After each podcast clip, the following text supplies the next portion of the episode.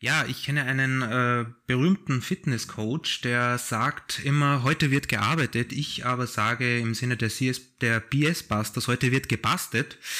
Und zwar wieder einmal äh, zusammen mit äh, Andreas. Hallo. Und dem lieben Maurice. Guten Abend. Ja, heute mit einer Herzensangelegenheit meinerseits. Äh, ich bin da über ein sehr, sehr, sehr interessantes Video von Topfeld äh, gestolpert. Äh, ich weiß nicht, haben wir mal Topfeld behandelt oder waren die auch auf, uns, auf unserer Liste? Ähm ich, ich glaube, bisher hat man sie noch nicht, ne? Also nicht hier in dem Format. Ich glaube, in, in der Origin Story von BS Busters, also ein paar Monate vorher, hat man schon mal Topfeld irgendwie dabei. Aber hier ist es ein Debüt. Ja, auf jeden Fall ein prominenter Name, wenn es ums äh, ja, Ranting geht. Äh, leider Gottes muss ich das so sagen, weil ich habe es mir tatsächlich ein bisschen angeschaut, beziehungsweise so gewisse Stellen hätte ich mir genau angeschaut und ja, ich habe ein bisschen auch Krampfanfälle gekriegt, habe dann aber meine Banane zu mich genommen, meine Magnesiumtabletten, dann ist es ja wieder gegangen und ja, ähm, Maurice hat glaube ich, also Andreas kennt's, glaube ich, schon ein bisschen. Also beziehungsweise dir kommt ja das äh, Thumbnail bekannt vor oder der Anfang, oder? Der, der Anfang, der hat gleich irgendwie so ein bisschen kleine Retraumatisierung, ne? Mhm, mh. Und Maurice, kennst du das schon oder kennst du generell den äh, Channel?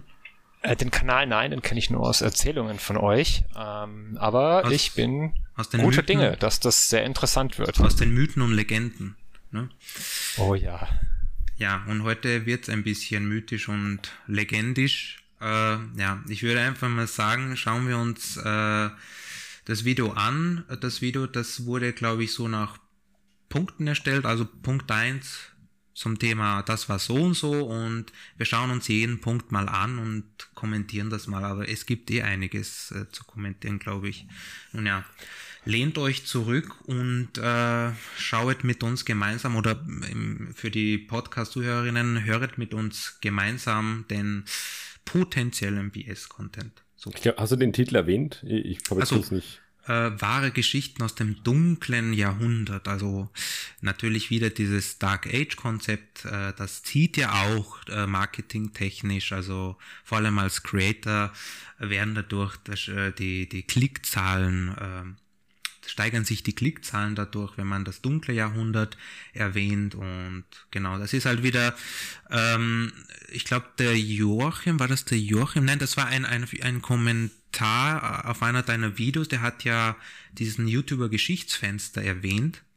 Und ich habe mir da ein Video von ihm geschaut, das ist tatsächlich ein, ein YouTuber, der oder ein YouTube-Kanal, den wir wahrscheinlich schwer ähm, hier haben werden, weil das eher nicht so der BS ist.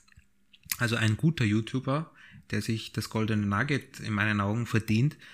Äh, und er hat auch selber gesagt, dass hier, also entweder in, in Dokus oder in solchen populärwissenschaftlichen Dokus oder eher popkulturellen Dokus oder auch Filmen dieser Mittelalterfilter appliziert wird, ne? Entweder mhm, visuell genau. oder hier auf dem Namen sozusagen, ne? Rhetorisch. Ja. Damit es halt auch wirklich düster und dunkel ausschaut, weil, wie wir wissen, ähm, Farbe gab es ja erst irgendwann in den späten 50ern, davor war alles in schwarz-weiß oder grauen Sepiatönen. Ne? Genau, ich glaube, das, das hängt auch ein bisschen damit zusammen, nicht nur, dass das Zeitalter vielleicht düster war, aber auch ein bisschen mit hängt das mit der Hygiene vielleicht zusammen, könnte ich mir das vorstellen. Also man äh, schaue sich diese ganzen Serien an, auch Game of Thrones spielt in einer alternativen Mittelalterwelt könnte man sagen. Und alle sind ja voller Dreck im Gesicht und, und äh, voller Ruß vor allem. Ja, also wenn man an das dunkle Jahrhundert denkt, an das Dark Age, auch ein bisschen an die Hygiene vielleicht, also so ein Seitenhieb, ne? Die haben sich damit nicht gewaschen und was weiß ich. Ich glaube, unsere Kollegin Aurelia, ähm, mhm. die hat ja da recht treffend so ein bisschen die These formiert, umso mehr Schlamm, desto mehr Mittelalter in modernen Produktionen. Ne?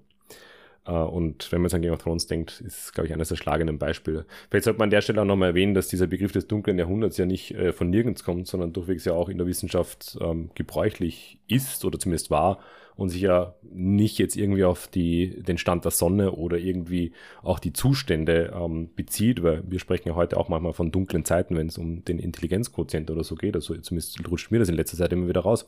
Aber tatsächlich in der Geschichtswissenschaft bedeutet dunkles Jahrhundert immer die Abwesenheit der Quellen. Das heißt, wir haben einfach eine Zeit, wo wir sehr wenig geschriebene Quellen haben. Es gibt ein dunkles Jahrhundert in der Antike, es gibt ein dunkles Jahrhundert im Mittelalter. Und das ist halt, das Mittelalterliche ist halt sehr, sehr populär bekannt. Mhm.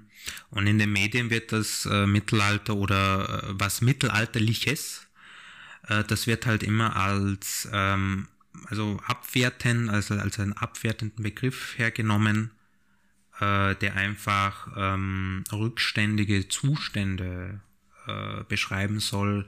Also was weiß ich, als ein Beispiel wäre zum Beispiel, ähm, ich habe da mal für eine Seminararbeit einen Artikel analysiert und da ging es zum Beispiel ein bisschen um die Situation, ähm, dass da ein Anwalt mit äh, einer, was weiß ich, mit also der hat eine Freundin gehabt äh, und die haben da eine ja Sexpartie gehabt im Hotel und der wollte irgendein äh, Instrument benutzen, das von den Medien als mittelalterlich und als andersartig betitelt wurde, ein, ein Folterinstrument. Und dabei wurde die Partnerin verletzt ne, während des Geschlechtsverkehrs. Und ähm, Genau. Und dieses Folterinstrument wurde halt als mittelalterlich äh, beschrieben, also als ähm, wenn man das halt ein bisschen, wenn man halt diese Verbindungen hat, äh, mittelalterlich heißt äh, gewalttätig, äh, Folterinstrumente, also äh, das spricht auch dafür, dass äh, es kein Recht und kein Recht und keine Ordnung gab äh, dass äh, Mittel, dass Folterinstrumente einfach so aus Spaß hergenommen wurden und Menschen zu foltern, also solche Gedanken kommen ins Spiel und äh, das wird auch von den Medien äh, stark missbraucht, egal ob jetzt von britischen Medien, weil das war glaube ich in äh, England oder halt äh, zentraleuropäischen Themen. Der außereuropäische Bereich wäre generell mal spannend zu analysieren, weil wenn wir vom Mittelalter reden, reden wir ja eigentlich immer nur von unseren Mittelalter. Ne? Also genau. In, es ist eine Bitte. wilde Geschichte, mhm. wenn du schon so eine, eine, eine, wilde Story aufbringst. Jetzt ist natürlich die, also mich interessiert jetzt, was war das für ein Instrument, was hier verwendet wurde? Mit dem Nebensatz ist es hier safe to say auf einem Podcast, wahrscheinlich sind wir eh schon explicit, aber was wurde hier als mittelalterlich bezeichnet? Ah, das, das, das äh, Kuriose war, das Instrument hat man ja nicht näher beschrieben. Ach so. Es wurde nur als mittelalterlich, genau, es wurde halt nur als, was weiß ich, Sadomaso-Instrument äh, betitelt. Und äh, ja, und solche Sadomaso-Instrumente äh, gab es dann im Mittelalter sowieso, ne? aber halt nicht für äh, Sexspielchen, sondern sozusagen in der Rechtsgeschichte als Folterinstrumente. Ne? Naja, also, kann sozusagen, genau, Volks oder, oder halt, wenn sich jetzt ein armer, sündiger Pfarrer irgendwie selbst gegeißelt hat ne, und so weiter. Ne? Also genau. da gab es schon die Tools. Ne? Ja, solche Vergleiche sind natürlich immer, immer sehr kurios. Aber schöne Verbindung in die Gegenwart, finde ich. Ne? Mittelalterliche Sextoys. Haben wir schon einen Titel für die Episode. Und wir ja. sind noch nicht mal beim Video. Ja, Medievalism ist ein breites Thema und äh, da kann man, glaube ich, äh, dazu eine, ein paar Seasons dazu machen, ein paar Seasons BS Busters. Ne? Aber ja, wir begeben uns mal zum Video und schauen uns den ersten Punkt, Aspekt an. Mal schauen. Ich glaube, die haben es ja nach Punkten oder so sortiert. Ich glaube, es sind zehn Stück oder irgendwas oder fünf. Ja, gucken wir mal. Klar. Mhm. So, ich drücke mal auf Play.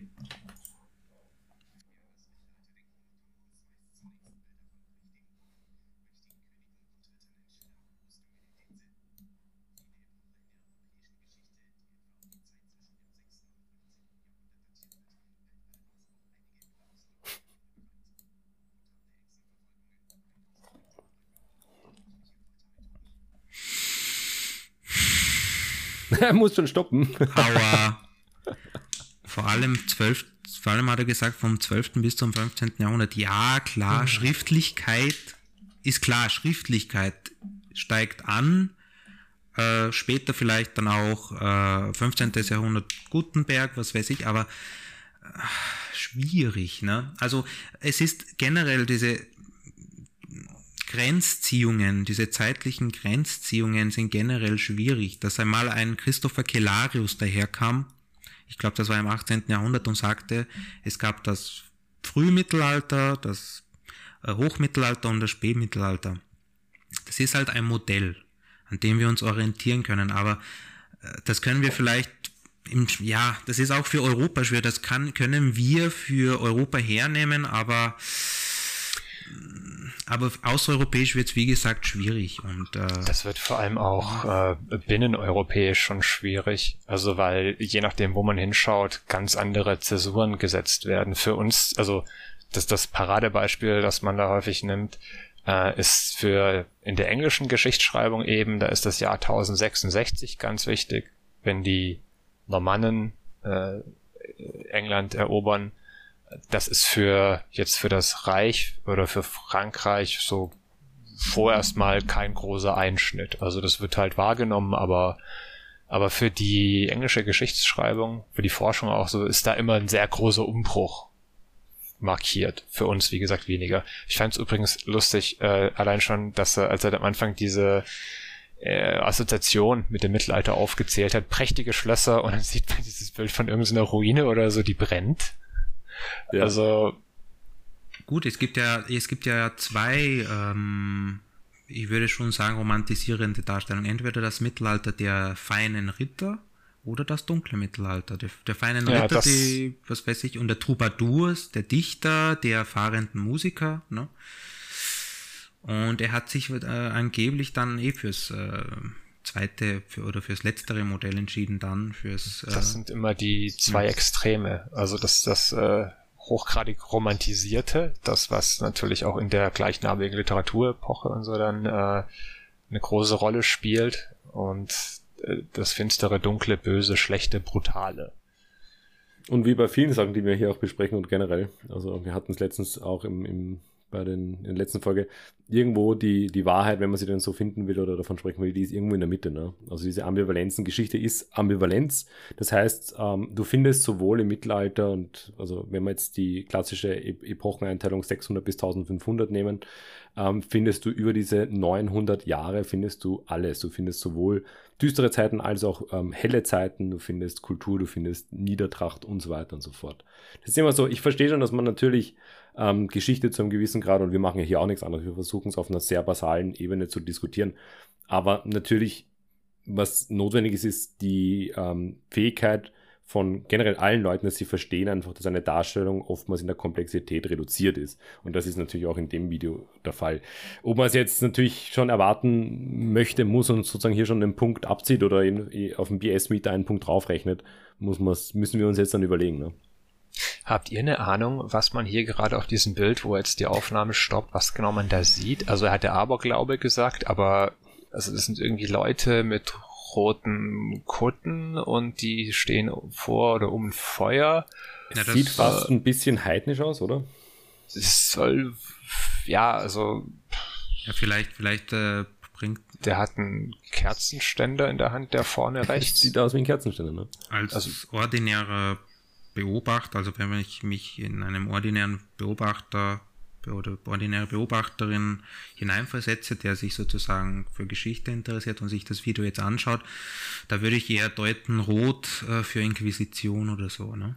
Die er spricht ja auch gerade von Hexenverfolgung, genau. Mhm. Ich meine, das ist ja auch immer so der, der Punkt, also wir sind jetzt 23 Sekunden rein und es gibt schon viel zum Reden. Ähm, Hexenverfolgung ist das nächste Stichwort. Ne? Ähm, ihr seid jetzt im Mittelalter ein bisschen mehr vor Ort als ich, aber ähm, grundsätzlich meine, ähm, mein Wissensstand ist, dass der Großteil zumindest der Hexenverfolgung ja in der frühen Neuzeit stattfindet und nicht per se im Mittelalter, zumindest nicht in diesen, nehmen wir jetzt mal bis 1500. Ja, es gibt tatsächlich ein Tagebuch eines Inquisitors, ich glaube eines französischen Inquisitors namens Gilles de Rais oder Gilles Derei, würde man den so äh, aussprechen. Mhm. Und äh, der hat das tatsächlich dokumentiert äh, und da kamen äh, interessanterweise sehr wenige Verbrennungen vor. Mhm. Also, also, dieses Phänomen der Verbrennungen für ein bisschen später noch. Also, aber ja. das ist halt, aber das muss man, ist ganz wichtig, das muss man mikrohistorisch sehen. Das war an diesem ja. Ort, nur an diesem Ort. Man darf es nicht verallgemeinern, weil im deutschsprachigen Raum sieht das ganz anders aus, ne? als in einem französischen Dorf.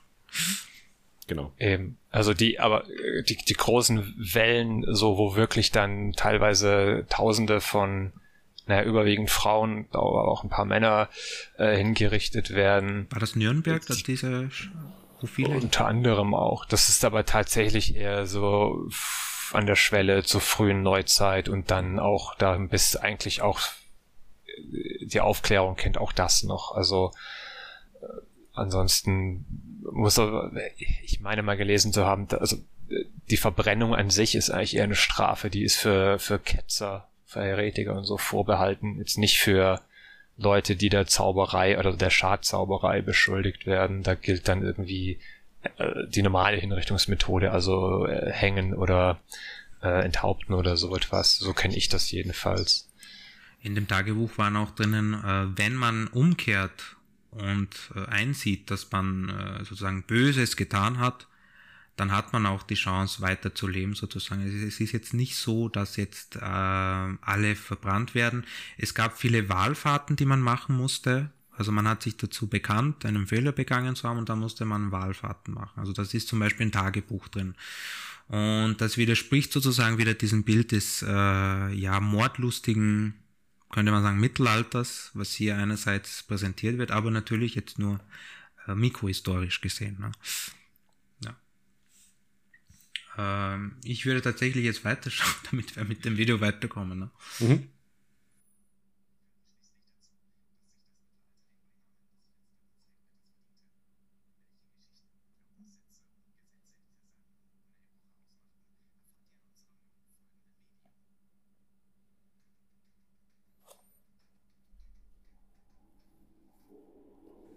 Intro. Intro for the win.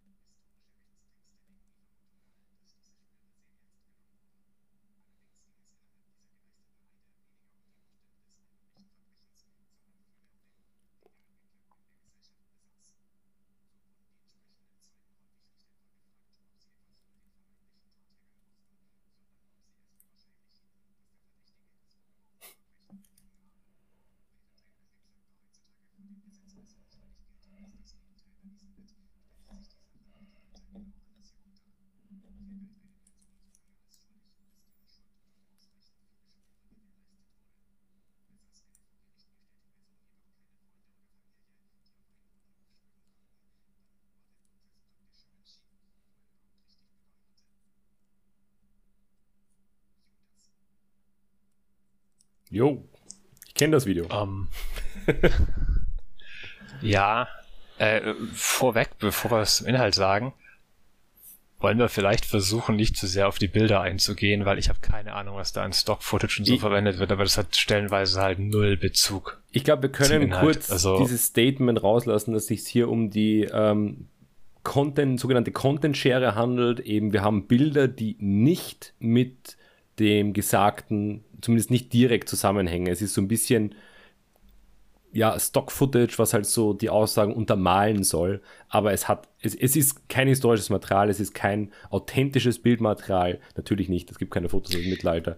Genau. Es ist wirklich also, klassische, klassisches hier Top 5 oder was auch immer Video.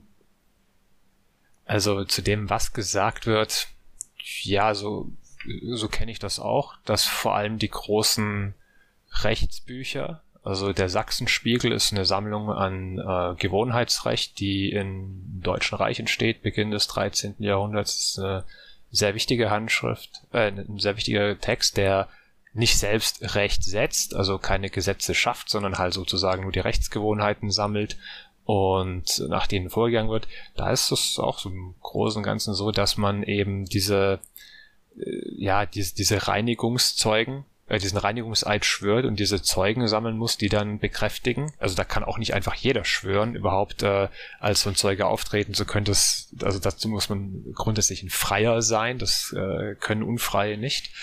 Ähm, und das mit der Wahrheitsfindung, das kommt tatsächlich, ja, das ist eine des, der, der großen ähm, Irrtümer, die man, die man häufig, äh, oder also sagen wir so, das ist eine Sache, da muss man dann häufig aus der Moderne, also aus unserer Sicht, eine Lanze brechen für die immer als sehr rückständig äh, empfundene Kirche und ihre Inquisition, äh, weil die Wahrheitsfindung und so, das kommt tatsächlich über den Weg des Kirchenrechts, über die Kanonistik und auch über den Inquisitionsprozess, das ist auch ja der Name, also inquiriere, nachfragen und verhören und so.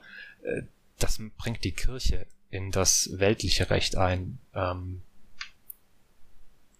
Problem ist, äh, bei dieser Sache, das hat er recht intelligent gemacht. Er hat einige Dokumente besagen aus dem 13. Jahrhundert.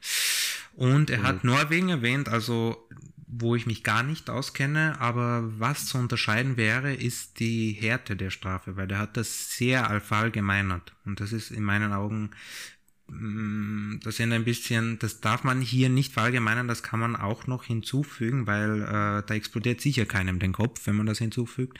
Es gab die Niedergerichtsbarkeit und die Blutgerichtsbarkeit. Das ist, glaube ich, sehr wichtig zu empfehlen, aber natürlich war das jetzt im deutschsprachigen Raum und diese ähm, diese Niedergerichtsbarkeit, das war ähm, ja, also das war eigentlich für in, in Streitfällen von Vermögen, Eigen- und Erbe, Pfandsachen, also das war für eher kleinere, unter Anführungszeichen, Delikte. Und da gab es natürlich die Hoch- und Blutgerichtsbarkeit.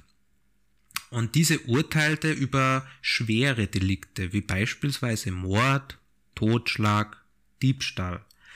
Ähm, interessanterweise, was ich ähm, im, im, im deutschsprachigen äh, Mittelalter bemerkt habe, ist, äh, dass zum Beispiel Diebstahl, äh, das müsste man tatsächlich noch äh, studieren und untersuchen, aber das ist mein Status quo, dass zum Beispiel Diebstahl äh, das höhere Delikt war als Totschlag tatsächlich. Also ein Totschlag äh, konnte man, wenn der Täter oder die Täterin nicht auf frischer Tat ertappt wurde äh, und sozusagen mit einem Eid überführt wurde, weil äh, im Video gab es ja selber, äh, das, im Video wurde ja selber gesagt, der konnte ja mit einem Eid überführt werden. Also es, das hier ist die Sprache von diesem sogenannten Übersiebnungsverfahren. Also es mussten sozusagen sechs Leute dazukommen und schwören, äh, dass die sozusagen ähm, gesehen haben oder das oder schwören, dass die sozusagen, dass das der Täter ist plus dem Richter, also sieben, und dann konnte er überführt werden. Und falls das nicht der Fall war, also wenn man ihn nicht äh, äh, in, in, während der Tat erwischte, den Täter, dann konnte man einen sogenannten Sühnevertrag schließen. Ne? Also Geldzahlung, in Form einer Geldzahlung. Die geschädigte Partei, in diesem Falle die Familie, äh, des äh, Täters oder der Täterin, beziehungsweise es wird halt sehr stark mit Tätern, mit, also das Sachsenspiegel ist halt voll von männlichen Tätern. Ne? Äh, das ist halt auch ein bisschen das Problem. Ähm, der musste dann sozusagen in Form eines Sühnevertrags äh, sozusagen der geschädigten Partei Geld zahlen und dann war es äh, weg vom Tisch, also die Akte waren weg vom Tisch und Genau, wurde, wurde natürlich äh, während der Tat erwischt, dann kam natürlich, äh, konnte man sich auf eine Leibestrafe äh, einstellen oder sogar eine Todesstrafe, ne? Das ist klar. Aber wie gesagt, was der Andreas gesagt hat, es wird halt so stark heruntergebrochen und das wäre zum Beispiel so ein Detail, das hätte man jetzt natürlich noch kürzer, aber ich muss es hier erklären und mich noch einmal daran erinnern, was ich äh, studiert habe. Das könnte man, glaube ich, einfügen in das Video und äh, ganz kurz resümieren. Ne? Und das wird halt immer so stark ausgeblendet und äh, reduziert. Das ist halt immer mein Problem. Ich, ich frage mich halt, äh, ob sie diese, also ich will jetzt hier nichts unterstellen, aber ob diese äh, komplexen Details vielleicht wissentlich weggelassen werden, weil sie dann ja vielleicht ein bisschen auch das Hauptargument entkräften, weil sozusagen der Hauptpunkt ist ja eigentlich jetzt hier gewesen, ähm, dass zu einem gewissen Grad es kein wirklich geltendes, schützendes Gesetz gab, so wie wir das heute kennen, sondern dass die, das Gerücht ausreichend war, um jemanden eben zu verurteilen. Ne? Weil so wie du es gerade beschrieben hast, eben auch dieses, du brauchst eben sechs Zeugen plus den Richter, damit eben, oder sieben Zeugen, ähm, damit die Verurteilung, also die Überführung stattfindet und so weiter. Ne? Das ist eben genau das Gegenteil, was in dem Video angesprochen wird. In dem, Video heißt es ja, ähm, es brauchte so und so viel Zeugen, damit entkräftet wurde. Ne? Und was ich da ganz interessant finde, also all das, was ihr jetzt gesagt habt, ne? Im, im Detail natürlich, ähm, erstens mal Norwegen, das ist dann schon sozusagen wiederum eine Mikrostudie verglichen mit Resteuropa, Restwelt natürlich, aber jetzt mal, er hat immer ein europäisches Mittelalter gesagt, ne? Ähm, und das Spannende daran ist ja, wir äh, denken da sehr viel von heute auf, auf die damalige Zeit. Ne? Und heute ist natürlich ähm, Rechtsprechung funktioniert gänzlich anders. Damals müssen wir ja auch viel mehr in sozialen Netzwerken denken. Also es ist viel weniger institutionalisiert. Es gibt natürlich Gesetzestexte und so weiter. Aber die soziale Gemeinschaft, das Dorf, die Gemeinde, die Kirchengemeinde vor allem, und das ist, was Maurice gesagt hat, natürlich ganz, ganz richtig, das kirchliche Recht ist viel, viel wichtiger. Ne? Und ähm, ich denke, was hier ein bisschen außen vor gelassen wird, ist ja vor allem, dass es nicht einfach irgendwer kann aufstehen und sagen, hey, der hat das und das gemacht, ich habe es gesehen. Ne? Was übrigens nicht viel anders ist als ein Zeugenbericht heute. Ne? Also ein Zeuge kann ja auch Anschuldigungen erheben, beziehungsweise eine Person, eine natürliche Person. Ähm, was wir da haben, ist ja auch viel mehr im, im Mittelalter, dass jemand mit ähm, ja, einer, irgendeiner Form von Kapital, das heißt jetzt ein, ein hoher Priester zum Beispiel oder ein hoher Würdenträger oder irgendeine wichtige Person, ein Handelskaufmann und so weiter, der eben Prestige im Ort, in der Gemeinde etc., in der Kirchengemeinde hat. Diese Personen haben natürlich dann, wenn die was sagen, hat es mehr Gewicht. Ne? Und ich, ich denke, das ist so was eigentlich hinter diesen, dieser Idee von wegen, wenn du damals beschuldigt wurdest, dann war es vorbei, mehr oder weniger. Ähm, es sei denn, du hast wichtige Zeugen gehabt. In diesem Faktor der wichtigen Zeugen, da liegt, glaube ich, eigentlich sehr viel von diesem, eigentlich von der Sozialgeschichte des Mittelalters drinnen. Äh, was vielleicht noch nennenswert wäre, und das hat er, hat, da hat er irgendwas mit acht gesagt, oder? Acht Personen hat er ja genannt, oder? Nee. Kann gut sein, ich habe es jetzt nicht ähm, notiert, aber. aber vielleicht, um, um, um das ein bisschen zu ergänzen, äh, weil das gehört, glaube ich, auch zur mittelalterlichen Rechtsgeschichte dazu, äh, ein weiteres nennenswertes Verfahren, das war das äh, Achtverfahren, das gegen Abwesende verurteilt, und das hat er, glaube ich, auch äh, kurz angesprochen, dass gegen Abwesende Verurteilte in Betracht äh, gezogen wurde.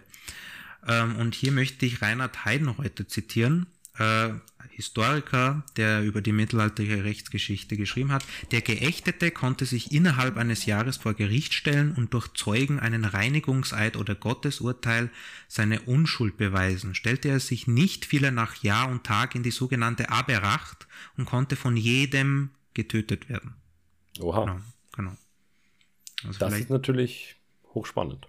Genau, also sozusagen eine Art Kopfgeld ne, wurde mhm. auf ihn äh, gesetzt. Das dann ein bisschen ähnlich vielleicht das, was dann später vogelfrei ist, oder gibt es im Mittelalter auch schon vogelfrei? Ja, das ist eigentlich ja äh, hier, also das hat man nicht nur äh, im, im Reich, aber das ist auch so ein bisschen das, was kennt man interessanterweise eher so aus Skandinavien, aus Norwegen auch, mhm. dass eben der Ausstoß aus der Gemeinschaft äh, und ja, äh, die Leute halt dazu zwingt, quasi, sie müssen sich selbst versorgen und äh, jeder, der ihnen über den Weg läuft, also die können mit ihnen theoretisch machen, was sie wollen.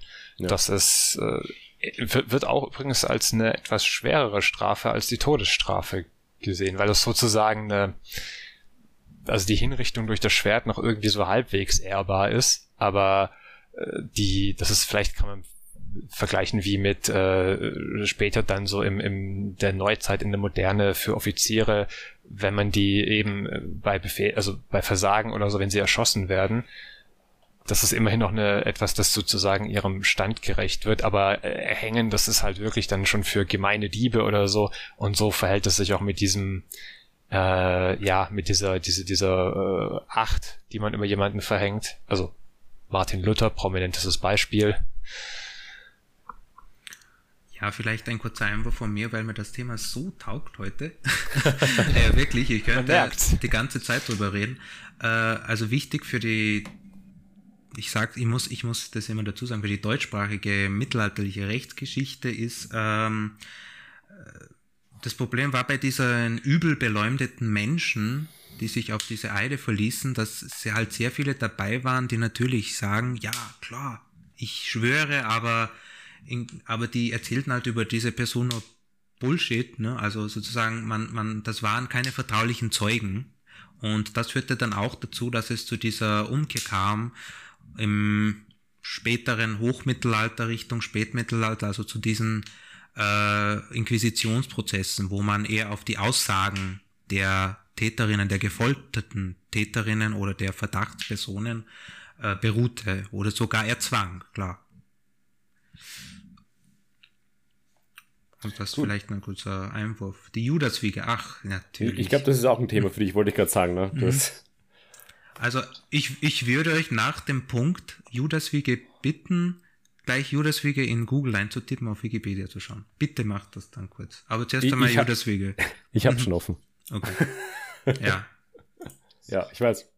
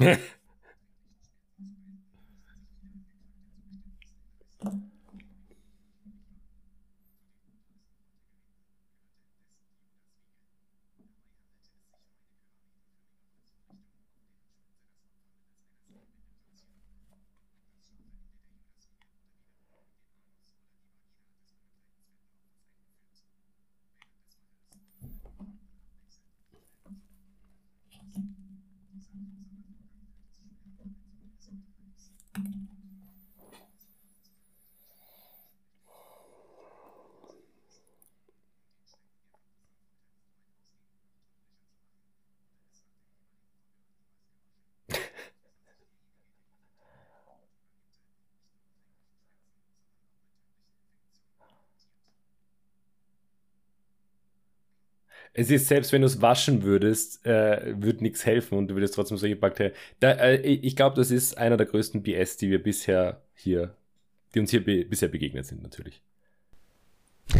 Okay, ja, also ich habe jetzt äh, das gegoogelt, Wikipedia der erste Satz. Und bitte macht ich... das zu Hause einfach Judaswege auf Wikipedia schauen. Wikipedia ist jetzt nicht die verlässlichste Quelle, weil natürlich da sind Literaturtitel drinnen von 1960 und 1880, aber trotzdem manchmal wir, kurz schauen und ja, es klärt sich schon einiges in diesem sind, Falle. Ja, wir sind halt trotzdem an dem Punkt, wo man sagen, bitte, lest wenigstens Wikipedia. Ne? Das ist jetzt der Punkt, an dem wir in der Gesellschaft angekommen sind. Ähm, ja, drück, das ist, ja. also gerade dieser, dieser ganze Abschnitt ist halt, also ich, es ist immerhin nicht die eiserne Jungfrau. Also weiß es nicht, ob das so viel besser ist, aber das wird ja auch gerne mal noch bedient. Es, es ist nur irgendwie so ein Beispiel für hier, das Mittelalter, böse, brutal, blutig. Ja, es ist genau das, was Blatt vorhin als Beispiel hier angeführt hat. Na, Folterinstrumente, das waren voll die Sadisten damals, ähm, weil wir, wir tendieren ja in der Geschichte immer so, es gab so die Hochkulturen und dann gab es die ganzen Niederträchtigen. Ne? Lustigerweise sind wir dann ganz variabel, welche davon unsere Vorfahren waren. Natürlich waren die großen, äh, die ähm, Bewohner Athens waren unsere Vorfahren, aber nicht die bösen Leute im Mittelalter, ne? weil so verrückt sind wir nicht. Die Nazis waren nicht unsere Vorfahren, aber dann die guten Demokraten danach oder wie auch immer. Ne? Das heißt, so selektive Geschichts, äh, ja, mehr oder weniger, Wurzeln mehr oder weniger, ist alles Teil davon. Aber der Punkt ist eben, dass diese übermäßige Darstellung von Sadisten, ne? also sozusagen, vor allem nicht einzelnen Sadisten, ne? nicht Mikrostudien, sondern die, die, gesamte Gesellschaft. Das ist ja das Problem, was wir eben auch bei diesem Video haben. Ne? Vorhin schon das ähm, Rechtswesen im Mittelalter, Beispiel Norwegen. Ne? Das ist so, wie wenn ich sage, das Trinkverhalten äh, von Österreich bemessen an einer kleinen Ortschaft. Ne?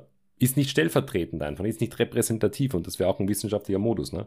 Aber hier eben sozusagen die mittelalterlichen Gerichte ist schon mal die Frage, welche genau. Und einfach hier dieses ganze sensationalistische, schon dieses, klar, man kennt es, es ist ein Mythos, den Leuten werden die Geständnisse herausgekitzelt, ne? Haben wir heute in Guantanamo auch mit Waterboarding halt, ne? Das ist klassische Folter, ne? Aber hier, ich meine, wir haben gesagt, wir reden nicht mehr über die Bilder, ne? aber wenn dann halt dann zwischendurch ein Bild von DeviantArt kommt, ne? was halt eine, eine Künstlerplattform im Endeffekt ist, ne? und nicht unbedingt die mit dem besten Ruf, ähm, dann ist es halt hier wirklich Sensationsreißerei ohne Ende. Dass es äh, im Mittelalter separate Folterkammern gibt, das gibt, das ist, wurde belegt, das, da gibt es auch äh, in bestimmten Schlössern, also in Österreich gibt es da zum Beispiel auf Schloss Moosham, gibt es da eine separat angelegte Folterkammer. Es gibt auch sogenannte Angstlöcher oder Verliese, wo man äh, Personen komplett einsperrt. Also das ist vor allem für Personen, die Klaustrophobie haben, ganz extrem und arg.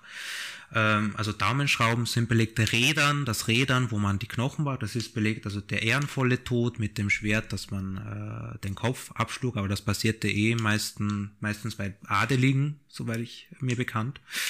Äh, aber Judaswiege und äh, da gibt's noch einige kreative Folterinstrumente, die, ja, die wurden, glaube ich, das sind, die wurden dann in der kreativen Welt der frühen Neuzeit oder des 19. Jahrhunderts, glaube ich, irgendwie erfunden.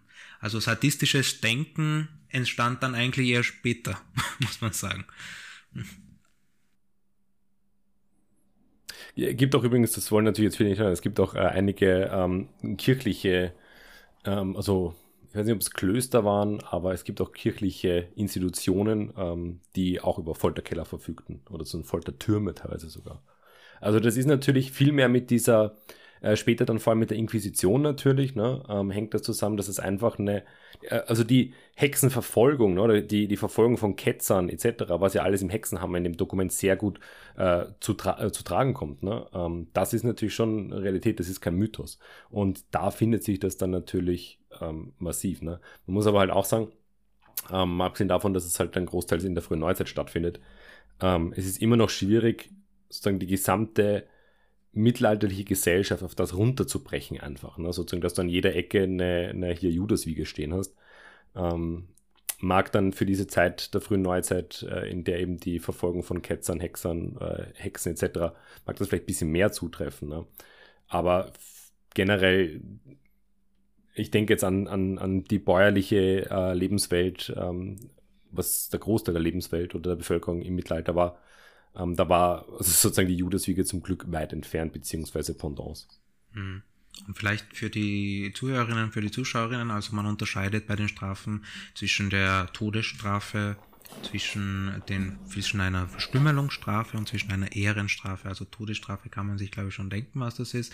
Verstümmelungsstrafe, das war zum Beispiel bei äh, ja, Gotteslästerung, dass man demjenigen die Zunge rausschnitt, und natürlich Ehrenstrafe war, dass man zum Beispiel äh, ja entweder öffentlich ähm, sozusagen das öffentlich geschlagen wurde. Es gibt auch das, äh, wie heißt das nochmal, das, das Häupen oder Haupen, das öffentliche Haupen. Äh, das passierte eher den Adeligen, also das war eher für Adelige äh, eine, wie soll ich sagen, ganz, ganz zerstörerisch für das Image ähm, aber es gab unter den Ehrenstrafen auch, dass man Maske, eine Maske trug, ne, so eine Tiermaske und dass man damit äh, herumlaufen musste. Also das waren zum Beispiel diese Ehrenstrafen. Es gab natürlich auch die Geldstrafen, die darf man auch nicht vergessen, die werden auch ganz marginalisiert, besonders in diesem Video, ne? aber hm. ja, genau. Dabei machen die wahrscheinlich äh, einen nicht unerheblichen Teil dieser Strafen aus. Mhm. Genau, tatsächlich ist das Mittelalter nicht so, also soweit ich das bis jetzt im deutschsprachigen Raum sehen konnte, nicht so, äh, äh es ist schon sehr spannend für Historiker, aber nicht so extrem, wie das hier präsentiert wird, ist eh klar. Ja. Also es wird nicht alle zwei Tage auf dem Dorfplatz irgendjemand geköpft oder gehäutet oder so, das äh, definitiv nicht. Außer im neuen Medieval-Film. So. das gibt's dann in der nächsten Folge. Du musst den Trailer noch gucken, glaube ich, das wird eine eigene Folge. ja, let's watch together. So. Ein kleiner Mensch in jeder Samenzelle. Ja, ja ich ja, könnte okay. könnt schon abdrehen. Ich könnte schon abdrehen. Das ist mein Bin ich äh, einer, Gut ausgesuchtes Video.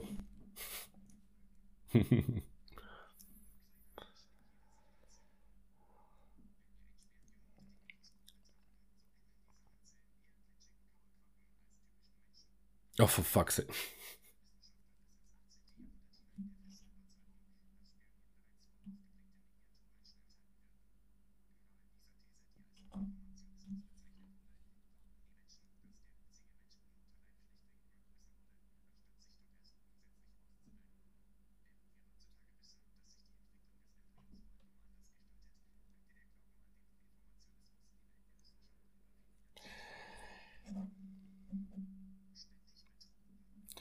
Okay, es, es ist nicht so schlimm.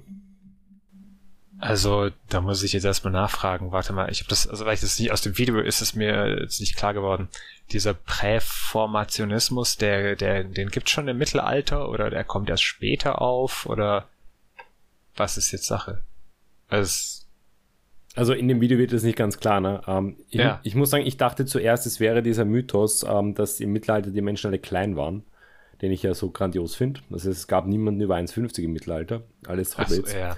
ähm, gut, die Geschichte, das ist halt, finde ich, wiederum schwierig. Ne? Also Präformationismus ähm, gibt es als Phänomen natürlich schon, ne? weil ich meine, man muss bedenken, dass sich die Wissenschaft, die Biologie ähm, ja erst entwickelt und vor allem, ich meine, sozusagen, das ist nur, das ist jetzt nicht mein Thema, wo ich drin bin, gerade äh, vor allem Ideengeschichte und Wissenschaftsgeschichte bis ins Mittelalter ist halt relativ schwierig, vor allem weil wir halt im Mittelalter nicht von einer modernen Wissenschaft wie im heutigen Sinne sprechen können. Ne? Ähm, es gibt noch keine Mikroskope, es gibt noch nicht die Möglichkeit, ähm, biologische Abläufe so nachzuvollziehen, wie wir das heute tun. Gerade vor dem Hintergrund des kirchlichen, ähm, der kirchlichen ähm, Dogmen im Endeffekt, ähm, ist tatsächlich eine Hildegard von Bingen, also die Mystiker sind näher an der Wissenschaft dran, als jetzt eben sozusagen die, die kirchlichen Vertreter. Die Bader sind jetzt auch nicht unbedingt die, die Leuchtfiguren. Ne? Die Frage wäre da viel mehr, also sozusagen in Sachen Wissenschaft, der arabische Raum und so weiter, der um einiges weiter ist. Eben, also ich hätte jetzt von dieser die, diese Theorie, wenn man die mal so nimmt, ich hätte jetzt einfach mal spontan gesagt, ja gut, für mit den Mitteln der Zeit klingt das jetzt gar nicht so primitiv. Also aus mit äh, mit unserem heutigen Wissen, da kann man natürlich sagen, ja Gott, was für ein Schwachsinn. Äh, wir wissen auch, dass die Vier-Säfte-Lehre Quatsch ist, aber das ist halt, ja, ist halt, ist halt äh, bisschen, äh, geht halt schon Richtung Anachronismus, äh, zu sagen, oh mein Gott, die sind dumm. Also mhm, es ja. ist immerhin nicht, äh, die Leute haben geglaubt, dass die Erde flach ist oder sowas. Ähm, aber ja, also ich finde find von daher, dass man, dass es die Theorie irgendwann mal gab in einer Zeit, in der einfach die die technologischen äh, Hilfsmittel es nicht zugelassen haben oder vielleicht auch äh, gewisse Vorschriften wie Sezierverbot an Leichen oder so, was ja auch äh, in Bezug auf Störung der Totenruhe ein ganz heißes Pflaster war, bis eigentlich noch ins 19. Jahrhundert rein. Ähm, Finde ich, das, also, das macht die Sache nicht, nicht äh, jetzt nicht irgendwie dunkel oder so. Das ist eigentlich mit dem Punkt, der davor, oder mit, dem, mit allen Punkten davor, ist das jetzt ehrlich gesagt noch ziemlich harmlos, finde ich. Ja, ich habe zuerst auch gedacht, dass das mit diesem Mythos zusammenhängt. Alle waren klein, weil die, ähm, weil die irgendwie äh, keine Vitamine gegessen haben oder was weiß ich, was da für Theorien gibt. Ne? Also ich habe mal kurz hm. jetzt nachgelesen. Ähm, dürfte im 17. Jahrhundert wieder aufgekommen sein, also würde nicht mal aufs Mittelalter zutreffen. Ich meine, ich bin immer vorsichtig bei solchen ähm, Tradierungen und wo es halt sozusagen Kontinuitäten und Brüche gibt, weil es ist eben sehr unterschiedlich. Ne? Also gerade die ganze Wissenschaftslehre, die eben von der Antike verloren geht im Mittelalter und äh, nur überliefert ist, also Aristoteles zum Beispiel, weil das eben im arabischen Raum aufbewahrt wurde und dann wiederum zurück übersetzt wurde. Also sonst hätten wir Aristoteles heute nicht, weil tatsächlich ähm, das verloren gegangen wäre. Aber dürfte sich tatsächlich jetzt nur so auf ersten Blick um eine damals in der Zeit plausible Theorie handeln. Und man muss ja auch sagen, also bis ins 1900 ging die dann und mit der Aufklärung wurde die dann schon ziemlich delegitimiert, weil eben die wissenschaftlichen Erkenntnisse das dann halt nach und nach widerlegt haben, was ja auch ganz einleuchtend ist. Ich finde aber auch den Punkt, den Maurice jetzt gesagt hat, so dieses, haha, diese Idioten, die dachten, da sind kleine Kinder, ähm, kommen, kommen da raus und entwickeln sich dann in der Gebärmutter. Ähm, grundsätzlich ähm, das Verständnis variiert auch. Also gerade wenn man jetzt eben von, wenn wir bei den Hexen oder was auch immer sind, es Heilerinnen, es gibt unterschiedliches Verständnis, es gibt Leute, die wissen mehr. Wenn wir heute im Hildegard von Bingen äh, schauen, die hat schon sehr viele Zugänge gehabt, gerade wenn es um Übersäuerung vom Körper geht und so weiter, was ja heute in den letzten 20, 30 Jahren wieder sehr beliebt war.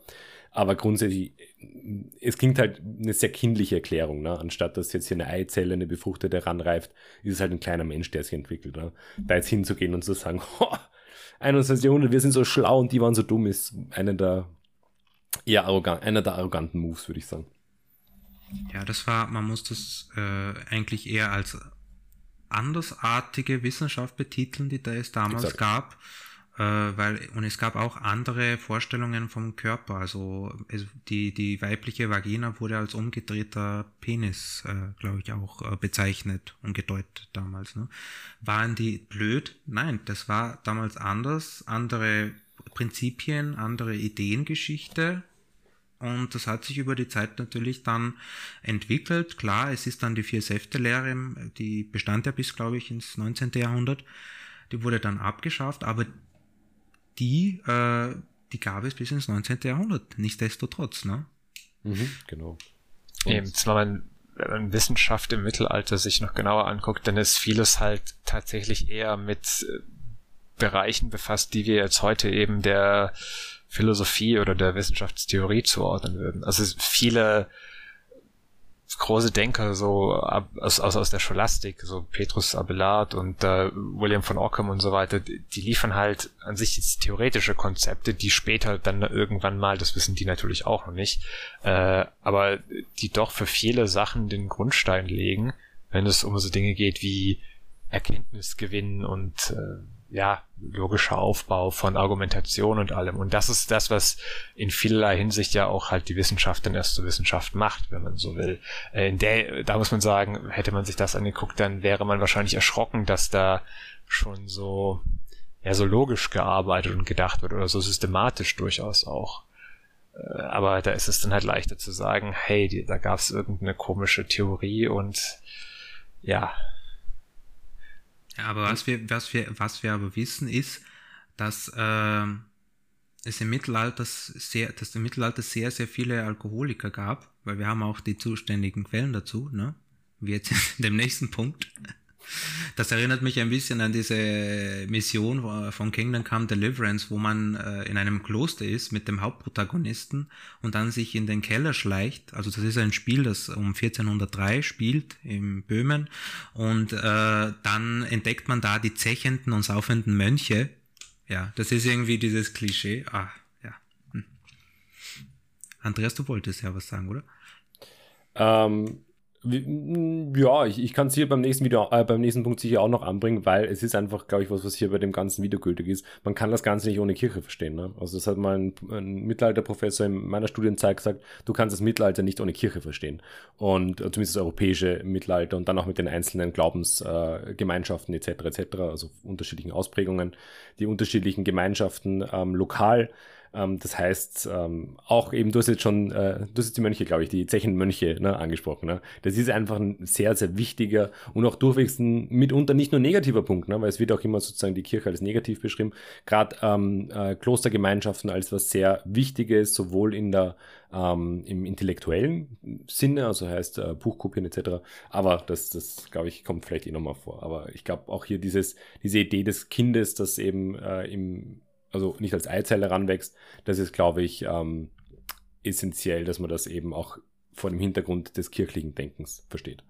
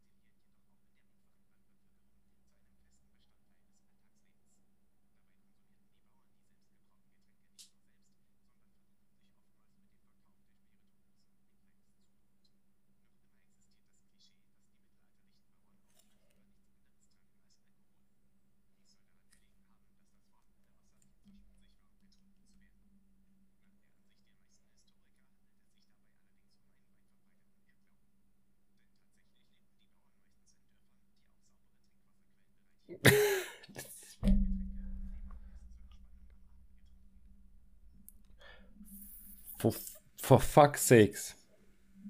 Ja, das ist echt. Wein, apropos Wein, den schlechten Wein bekamen tatsächlich die äh, die, also die Bevölkerung oder das Pöbel, um das jetzt so zu umschreiben. Aber, aber sie hatten halt leider keinen Weingarten, mit dem sie ähm, abends dann noch, also durch den sie geschlendert sind und dann noch beim Sonnenuntergang ein, paar Re ein bisschen geerntet haben und dann eben. Da kann man ähm, den ja eh nicht richtig also. genießen, den Wein. Ja, und keinen, keinen Trinkbrunnen wie in der Schule, ne? Oder wie das Wilkanze heißt, ne? Also für alle, die, die, die es nur als Podcast hören, eines der großartigen Schnittbilder war jetzt so ein wirklich moderner Trinkbrunnen, den man so aus, aus ähm, öffentlichen Einrichtungen kennt. Aus den Highschools. Aus den Highschools, ja genau. Mhm. Äh, also an, an, dem Punkt ist wiederum so viel falsch einfach nur. Mal, mal angefangen mit, oh, wenn der Bauer frei hat. Ich, arbeitet glaub, ja nur, ne? Mehr nicht. Also, der Punkt ist einfach, ich meine, soll jetzt auch nicht irgendwie so eine naja, als Bauer, äh, Freizeit, der Begriff der Freizeit ist halt ein bisschen fehl am Platz, ne? weil im Endeffekt ähm, Freizeit ist ein sehr modernes Konzept. Ne? Ähm, Gerade als Bauer hast du halt ähnlich wie heute, es hat sich nicht viel geändert. Du arbeitest, solange die Sonne oben ist, ne? also, also am, am Himmel steht. Und deshalb verwendest du halt den, den Sommer maßgeblich, um die Ernte zu pflegen, etc., etc. Ne? Und dann so diese Vorstellung, dass man dann irgendwann so, oh, 16 Uhr, ich gehe heim, ich gehe noch ein bisschen ins Pub, ne? ist halt enorm anachronistisch. Und ähm, die mag äh, sicherlich auf die Stadt mehr zutreffen, also große Städte, in denen vor allem dann halt auch ähm, Handel betrieben wurde, in denen ähm, Handwerk betrieben wurde etc., ne, da war es dann schon um einiges üblicher, dass es eben Gasthäuser, Tavernen etc. gab. Aber ich verstehe nicht, warum sich der da, Verzeihung, aber auf, auf die Bauern einschießt. Das ist sozusagen das schwächste, der schwächste Punkt und auch der, der so fehleranfällig ist. Vor allem, vor allem hat er ja, gut, also dass, dass die viel arbeiteten, darüber kann man sich streiten. Das ist, glaube ich, regional sehr unterschiedlich. Das muss man sich auch Sowieso, anschauen. Ne? Ja. Aber er hat vor allem die arbeitsfreien Tage, die ganzen heiligen Tage. Hallo?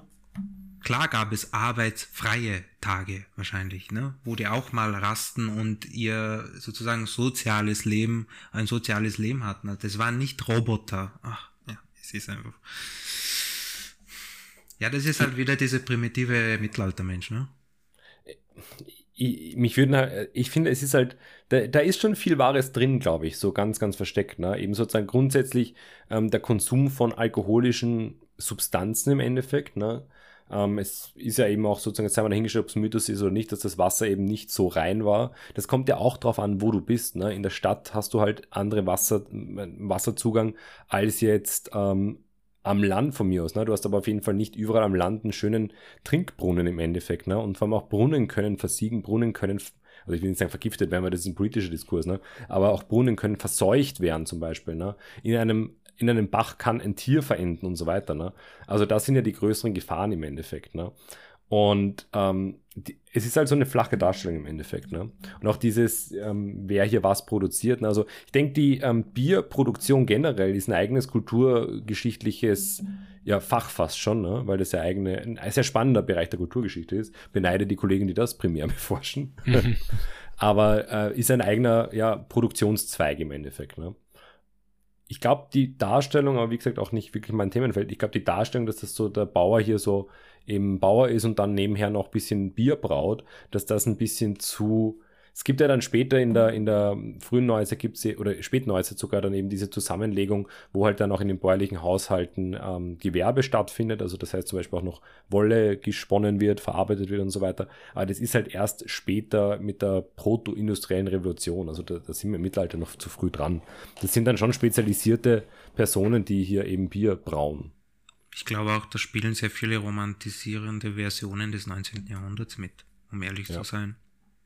Und, das, und die hat er halt jetzt einfach, ja, die fließen halt ins Video rein und das passt schon so, ne? Also, das spricht dann für das romantische Modell des Mittelalters, also der Bauer, der in der idyllischen Landschaft arbeitet und nebenbei noch Bier braut, vielleicht, was weiß ich, auch noch so ein Nebengeschäft führt mit Bier Exakt, ja. Das ist dann auch ein sehr kapitalistisches Denken. Aber auch das mit, mit dem nicht schmutzigen oder schmutzigen Wasser, wie dem auch sei, es ist äh, historische Tatsache, dass im 19. Jahrhundert noch in, in, in der Habsburg-Monarchie, also in Österreich, die äh, Wiener Hochquellwasserleitung gebaut wurde. Eine unglaublich eine kulturelle, wirtschaftliche äh, und Architekturleistung.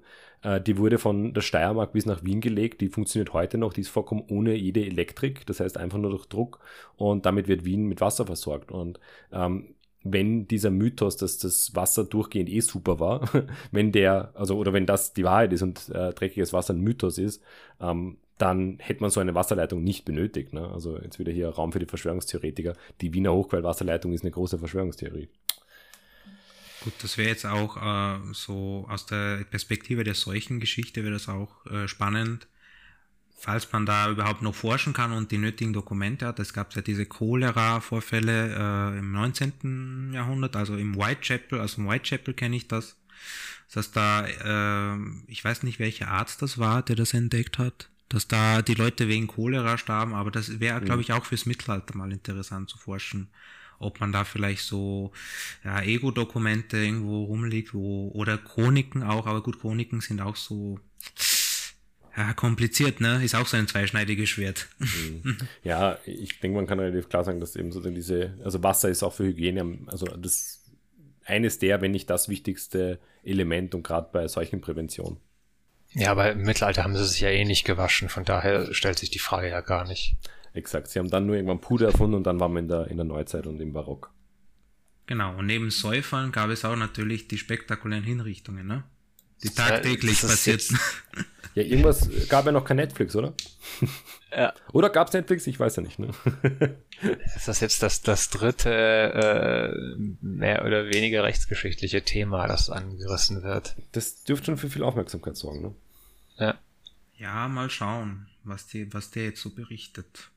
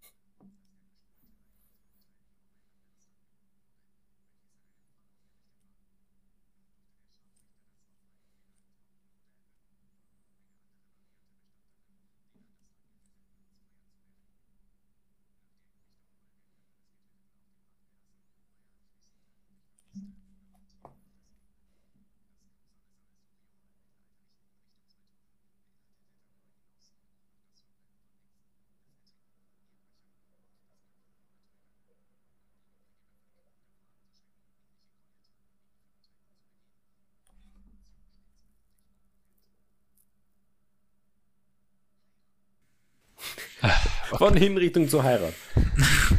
toller, toller Übergang. Vor allem die Intonation. Heirat. Heirat. Ja, also, um mal ganz, ganz, ganz vorne anzufangen. Äh, in den meisten Fällen der Tod, naja, äh, wie wir vorhin schon festgestellt haben, es gab eine ganze Reihe von Strafen, die der Schweregrad ist ganz wichtig. Ja. Also es kommt darauf an, was wird überhaupt erstmal vorgeworfen ja. und äh, wen hast du da vor dir. Ähm, und er verallgemeinert wieder. Ja, das ist eine krasse Verallgemeinerung. Und naja, der, also ist euch aufgefallen, die wenigen ähm, wirklich wirklichen Bildquellen, die er einblendet, die sind so, wenn ich sie einordnen müsste vom Stil her, also das ist natürlich keine, keine Angabe oder Unterschrift oder sowas dabei, aber das sieht mir alles, allein schon von der Art, wie die Menschen gezeichnet sind, sieht man es ja ich würde mal sagen, sehr spät mittelalterlich bis auf jeden Fall frühe Neuzeit. Ich hätte frühe Einfach Neuzeit weil das ja, ich, ich, würde, irgendwelche.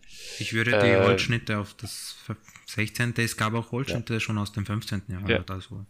Also man, man merkt es in der Darstellung der Menschen. Das, aber ich muss sagen, wenigstens das. Das hat er, das ist okay, würde ich noch sagen. Genau. Ja. Aber da ist da ist halt wieder so ein bisschen das Problem. Ich benutze Belege, um etwas zu belegen und rede aber eigentlich über drei, vierhundert Jahre davor. Also, ja, es sch schlechter Stil. Es, es, ist, es wäre halt wissenschaftlich schlechte Praxis. Ne? Also einfach so Illustration, Bilder. Ich meine, ja, es ist YouTube, jetzt wollen wir hier nicht mit der Wissenschaftskeule so stark kommen. Es ist jetzt kein Uni-Vortrag oder irgendwas, eh klar. Ne? Aber wenn du halt ähm, Bilder hin, es ist schön, wenn sie schon irgendwie themenpassend sind, ne? Aber ähm, im Endeffekt suggeriert Bilder suggerieren, Bilder haben ja eine Wirkung. Bilder suggerieren, dass das Gesagte wahr ist in dem Fall. Ne? Und wenn du halt hier eine Aussage hast und dann kriegst ein Bild dazu, was genau das zeigt, dann denkst du dir, hey, das stimmt. Ne? Und das Problem da ist halt, dass du sehr viele Infos bekommst, also sagen wir Aussagen, ich weiß nicht, ob es Infos sind, äh, Aussagen bekommst und im Endeffekt ist es eine krasse Verdichtung äh, von Sachen, die irgendwie in den letzten 500 Jahren oder sagen wir so in den Jahren äh, 1300 bis 1800 mal passiert sind, weil wir sind ja bei weitem nicht mehr nur im Mittelalter. Und das ist ein bisschen so das Best-of, ne? die kuriosesten und skandalösesten Sachen. Ne? Das ist ein bisschen so, wie du, wenn du die Boulevardpresse analysieren würdest und ähm, daran eine Chronik der letzten 20 Jahre machen würdest. Du würdest draufkommen, die letzten 20 Jahre waren fürchterlich. Ne? Und die Leute waren wahnsinnig. Dauernd, jeden Tag wird wer erschossen, ne? jeden Tag wird wer vergewaltigt, jeden Tag wird ein Mann verurteilt und dann irgendwie auch noch eine Frau wegen was anderem. Ne? Ähm, das Bild, was daraus entsteht, ist, ist sozusagen eigentlich, ein, eigentlich ist das ein klassisches Eis, äh, Eisbergmodell. Ne? Du kriegst die Spitze vom Mittelalter, da sind die krassesten Sachen drauf und das ganze Mittelalter ist viel komplexer und auch interessanter und spannender.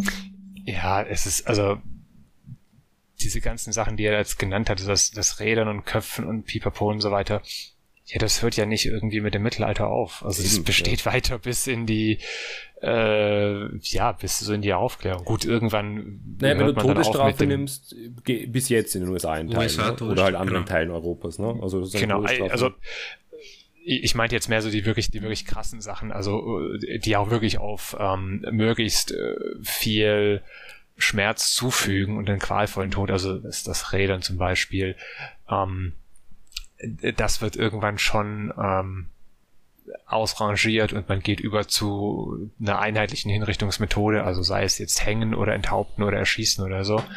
Aber ja. Ich meine, es gibt auch schon Berichte von Charles Dickens, der äh, bei einer Zuschaustellung anwesend war und sich das angeschaut hat und das auch kritisiert hat, also diese Zuschaustellung von jetzt Hinrichtungen. Also das geht sehr viel weiter. Das ist jetzt aber Meckern auf hohes Niveau und zwar hat er einen mhm. Punkt gesagt, ähm, Ehebrecher werden äh, ertränkt. Ertränkt. Äh, jein. Das hängt von der jeweiligen, vom jeweiligen Stadtgesetz ab. Also jede Stadt hatte ihre mhm. eigenen Gesetze, um das so zu verallgemeinern. Dass es sowas gab, das ist möglich, klar.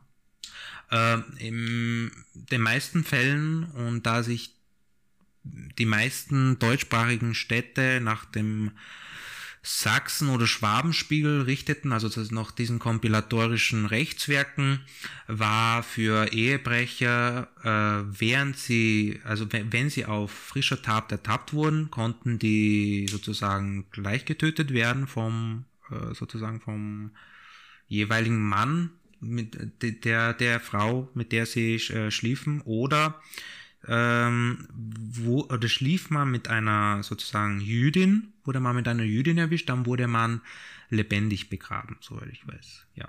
Also, aber das trifft natürlich jetzt wieder auf eher auf die süddeutschen äh, Städte und das ist sehr, sehr verschieden geregelt. Ne? Also, aber es richten, aber die meisten Werke oder Stadtgesetze richten sich halt nach diesen Schriften des Sachsen- oder Schwabenspiegels.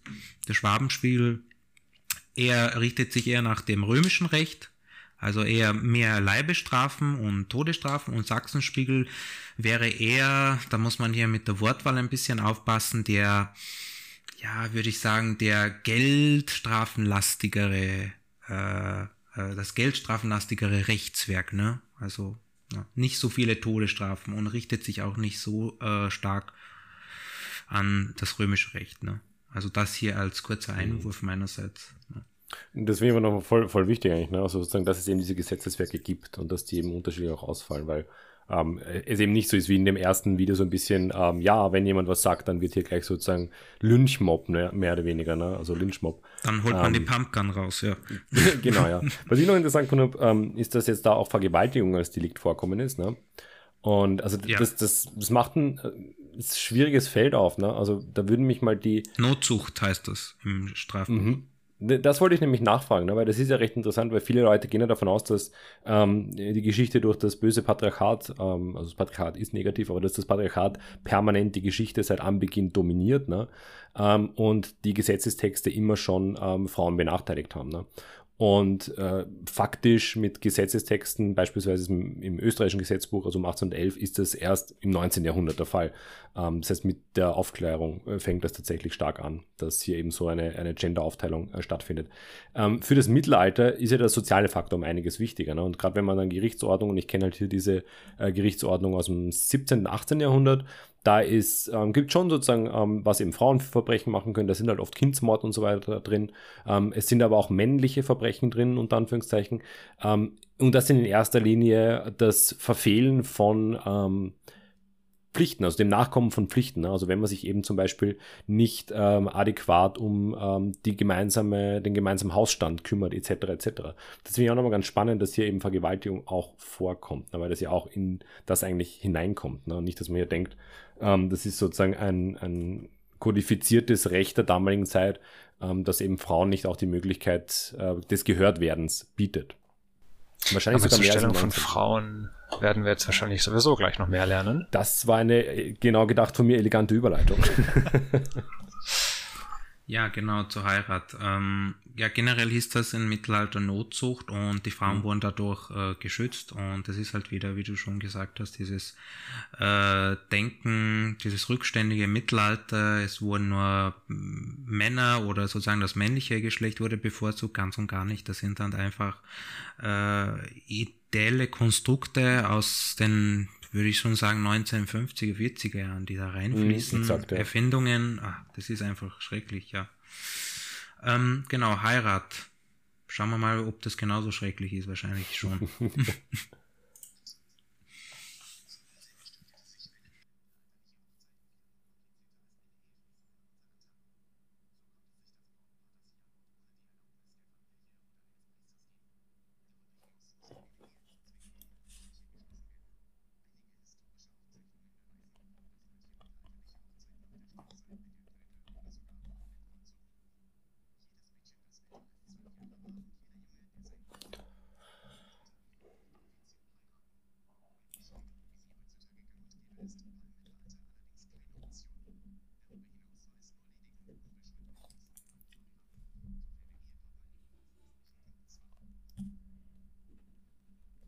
Na, zum Glück war das kurz, weil da müssen wir gleich schreien.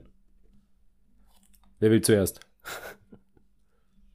Was heißt offizielle Heirat? Also es gab damals logischerweise keine Trennung zwischen Zivilehe und kirchlicher Ehe. Exakt. Es gab nur die kirchliche Ehe, die hat gegolten. Das ist schon richtig. Jetzt die Altersgrenzen, die da genannt wurden, ich will, will mich da jetzt nicht zu weit aus dem Fenster lehnen, aber ich denke, es wäre nicht überraschend, wenn man herausfindet, dass das durchaus variieren konnte, je nach Region, in der man sich aufhält. Ähm, dass Frauen tatsächlich schon, äh, also dass, dass die tendenziell die Jüngeren waren äh, bei Hochzeiten. Ich glaube, da gibt es sogar Untersuchungen dazu. Oder also äh, vielleicht sollte man vielleicht mal einen Schritt zurückgehen und sagen, auch hier ist wieder der soziale Stand ausschlaggebend. Wer heiratet eigentlich? Also, ähm, ich glaube, was man noch kurz einwerfen kann, ist, ähm, dass äh, die sozusagen das Alter der Reife ist ja nicht sozusagen, äh, ich glaube, es ist gar nicht so richtig, hier eine Nummer hinzupacken, sondern äh, biologische Vorgänge, eben die erste Periode oder eben äh, die Samenreife ähm, waren damals viel mehr Marker dafür, dass die jetzt eben sozusagen eine echte Frau oder ein echter Mann geworden sind. Ja, was mich jetzt ein bisschen plagt, ist, äh, ja, Frau durfte sich nicht scheiden, das ist halt dieses neutestamentlich, testamentarische, biblische, eine Frau darf nicht heiraten, nur wenn der Ehepartner stirbt, aber ich habe mal da ein Seminar besucht, ich bin mir da nicht so sicher, ob das so, so wirklich richtig war. In, in der frühen also, Neuzeit ändert sich es auf jeden Fall. Also, also eine Ehe konnte definitiv aufgelöst werden. Mhm. Ähm, das ist aber dann halt keine Scheidung in dem Sinne. Mhm. Äh, Begründungen können dann so Dinge sein wie ich, also da kenne ich jetzt ehrlich gesagt auch nur Beispiele wirklich so aus äh, dem sehr hohen Adel, also äh, von Königen und so, mhm. ähm, wie der Vorwurf, also dass äh, die Frau oder der Mann, dass die nicht äh, zeugungsfähig ist, beziehungsweise gebärfähig. Genau. genau und ja. äh, deswegen halt die Ehe sozusagen ja keine, äh, keine, keine Kinder mehr gebären kann und das würde sozusagen den Sinn und Zweck der Ehe auch verfehlen. Ähm, dann kann man die Ehe tatsächlich lösen lassen. Das geht aber auch nur über Umwege, also jetzt speziell bei äh, Königen, Kaisern und ihren Gemahlinnen. Äh, Musste das nicht der Papst absegnen oder so? Genau, nur mit päpstlichem Dispens. Äh, ich, den, den könnte sich theoretisch auch ein anderer Adliger irgendwie besorgen. Äh, das geht schon. Dass jetzt ein einfacher Bauer sich da sozusagen, einen, also was heißt ein einfacher Bauer? Es gibt ja auch nicht einfach nur die Bauern, äh, aber jemand, der auf der wirklich äh, also sozialen Stufe jetzt doch sehr weit unten steht, ähm, für die ist es, denke ich, tatsächlich die meiste Zeit des Mittelalter über keine Option. Ähm, und für äh, den anderen Punkt mit die Eltern mussten nicht das Ja-Wort oder mussten nicht einwilligen und so. Das stimmt, soweit ich weiß, durchaus. Ähm, also es ist, das ist auch wieder so, so ein Punkt, äh, die Kirche als Motor des Fortschritts. Äh, Einwilligung von Seiten der Brautleute ist das, was zählt. Also die Konsensehe wird über die Kirche eingeführt. Äh, heißt natürlich nicht, dass äh, eine Verlobung nicht schon früher anberaumt werden konnte. Also das ist ja auch sowas, da glaube ich, wird man von Beispielen erschlagen, dass äh, äh, eine adlige Tochter schon in jungen Jahren quasi mit einem jungen Adligen oder mit einem vielleicht auch schon sehr alten Adligen aus einer anderen Familie verlobt wird und dann sobald beide äh, dann letztendlich oder die Person, die zu dem Zeitpunkt noch minderjährig ist, ähm, den Stand, also das reife Alter erreicht, diese, diese Grenzen, das Andreas gerade gesagt hat, dann äh, kann die Ehe auch wirklich geschlossen werden. Das ist, äh, ja, äh, das, das, äh, da muss man das vielleicht dahingehend so ein bisschen relativieren. Also ja, letztendlich die, äh, die Eheschließung, die Vermählung, die eigentliche, die geht nur, wenn wirklich Braut und Bräutigam sich das Ja-Wort geben heißt nicht, dass eine Familie nicht auch noch nicht auch irgendwie Druck ausüben kann oder so. Äh, ich, Hat es durchaus gegeben, aber was? Liebe gab's? Stimmt, dir das später schon, ne?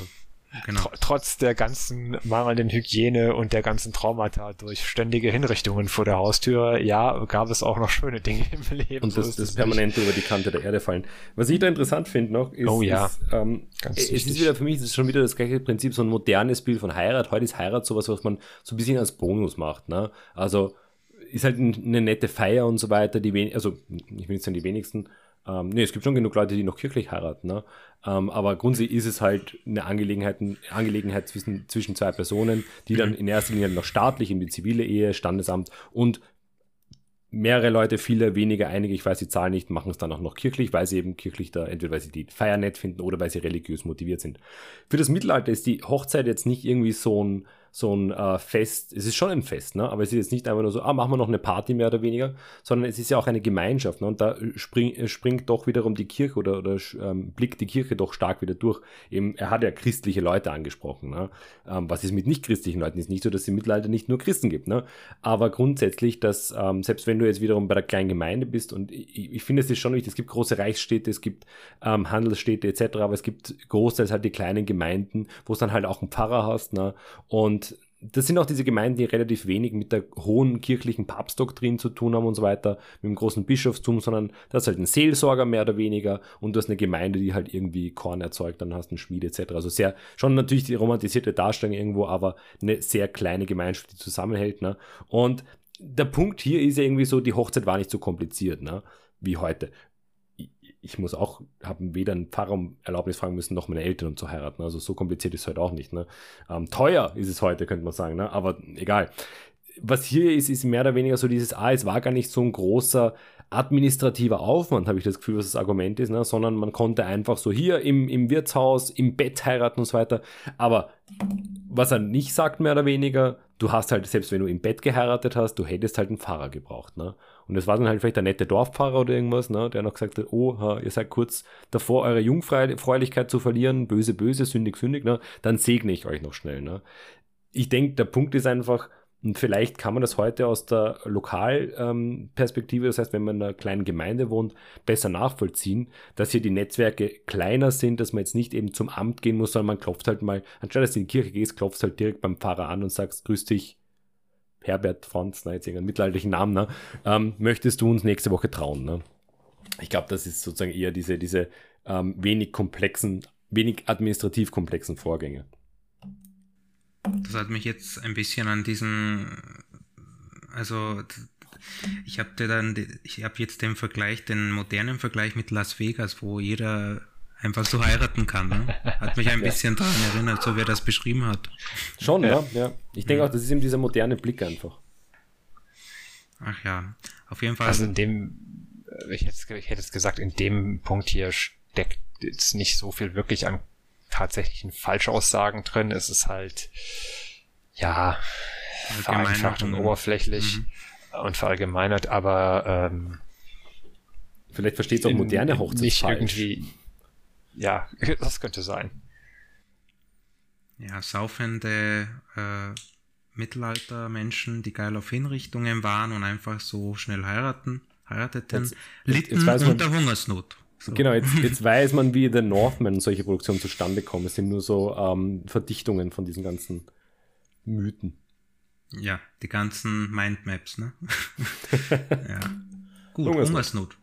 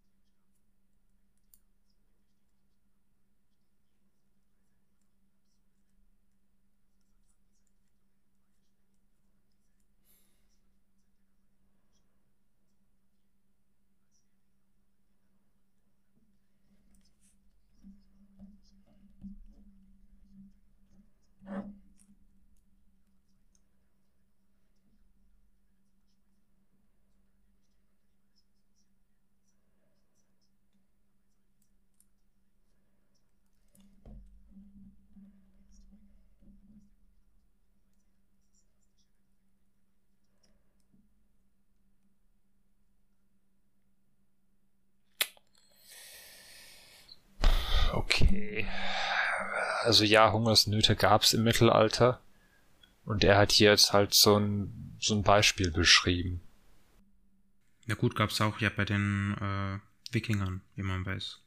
Also Hungersnöte sind, also das ist bis in die Gegenwart tatsächlich, also wenn man sich, ähm, also zumindest, ich kenne die, die Hungersnotforschung oder die Krisenforschung bis, bis ins späte 20. Jahrhundert, ähm, gibt es eben so diese Faktoren. Es, es ist eine Hungersnot bricht aus, wenn eben ein gewisses Klimaereignis, eben zum Beispiel Regenfälle sind und weil von der Gesellschaft die Resilienz nicht groß ist. Also Resilienz ist hier eben ein großer Faktor. Und mittelalterliche Gesellschaften sind teilweise, ähm, hatten eine niedrigere Resilienz, als wir das heute haben, ähm, kommt aber natürlich auch wieder von Region zu Region an. Das heißt, ähm, eine Gesellschaft, die gut aufgestellt ist, wo man zum Beispiel, ich sage das mal ganz banal, ja, wo du halt viele Vorräte im Tiefkühler heute hast oder wo du halt einfach ähm, viel getrocknetes hast oder eingelegtes, was weiß ich, halt viele Vorräte, ne, bist du natürlich auf sowas besser vorbereitet.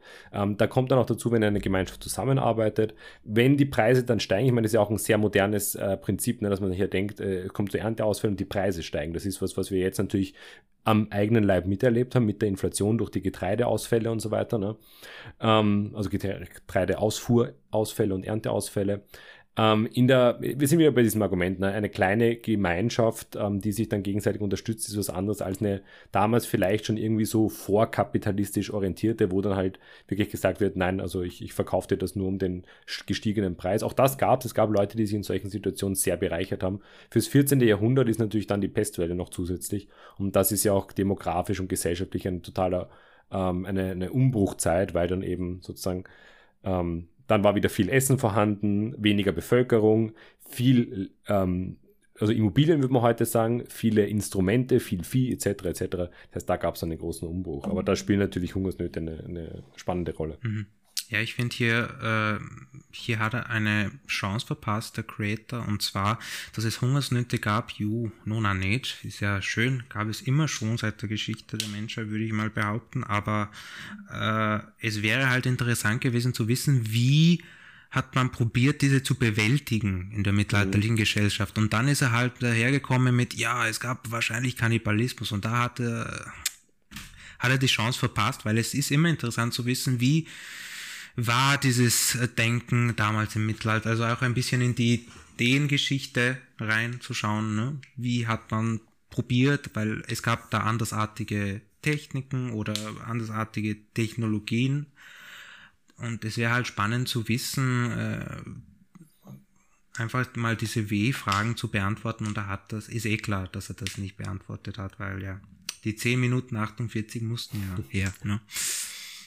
Ich finde das ein total richtiger Punkt, äh, die, die Fragen stellen. Ne? Also ähm, ich bin natürlich jetzt lang genug im Business sozusagen. Ne? Ich, für mich ist bei sowas immer die Frage, wenn ich da so die, also diese Gerüchte gerade, da frage ich dann immer, woher, woher, woher, woher. Ne? Ähm, ich, ich, weiß, wie solche Videos funktionieren. Ne? Ähm, teilweise findest du ja irgendwo online eins zu eins die Vorlagen, weil halt also die äh, einfach oft abgelesen werden. Klar, es wird sich gecopy-pasted, also zusammengeschrieben. Ähm, aber hier, wenn, als Historiker finde ich das natürlich, ich verstehe, es ist Arbeit und so weiter, ne? und, und klar, man möchte hier schnell, schnell irgendwie Klicks generieren. Ähm, bin ich sicher auch manchmal schuldig, aber grundsätzlich ist es schon so, dass wenn hier irgendwo steht, ähm, es gibt Gerüchte das, ne, dann möchte ich wissen, ähm, warum. Wir hatten letztens eben mit, äh, wo Anja eben als Gast bei uns war, äh, hat man eben den ähm, Plutarch ne, mit seinen ähm, Aussagen. Ne? Und das war genau dieser Prozess. Es gibt eben Gerüchte, sei es jetzt über ähm, verschiedene Darstellungen ne, von äh, X bis Y, A bis Z.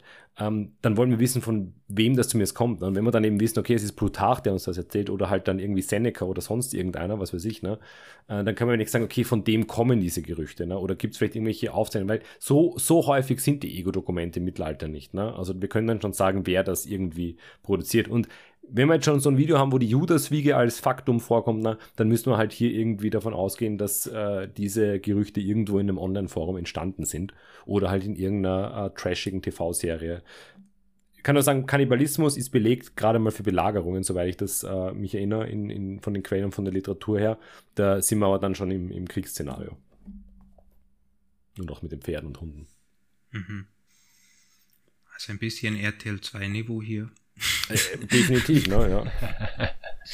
Wenn RTL 2 eine Doku macht, die schaut dann so aus. eine Geschichtsdoku vor allem. Und dann gibt es einen Frauentausch zwischen dem einen Schloss mit dem anderen. Jetzt gibt es einen Frauentausch zwischen Hungersnot und Arztbesuche. So. Schöne Überleitung.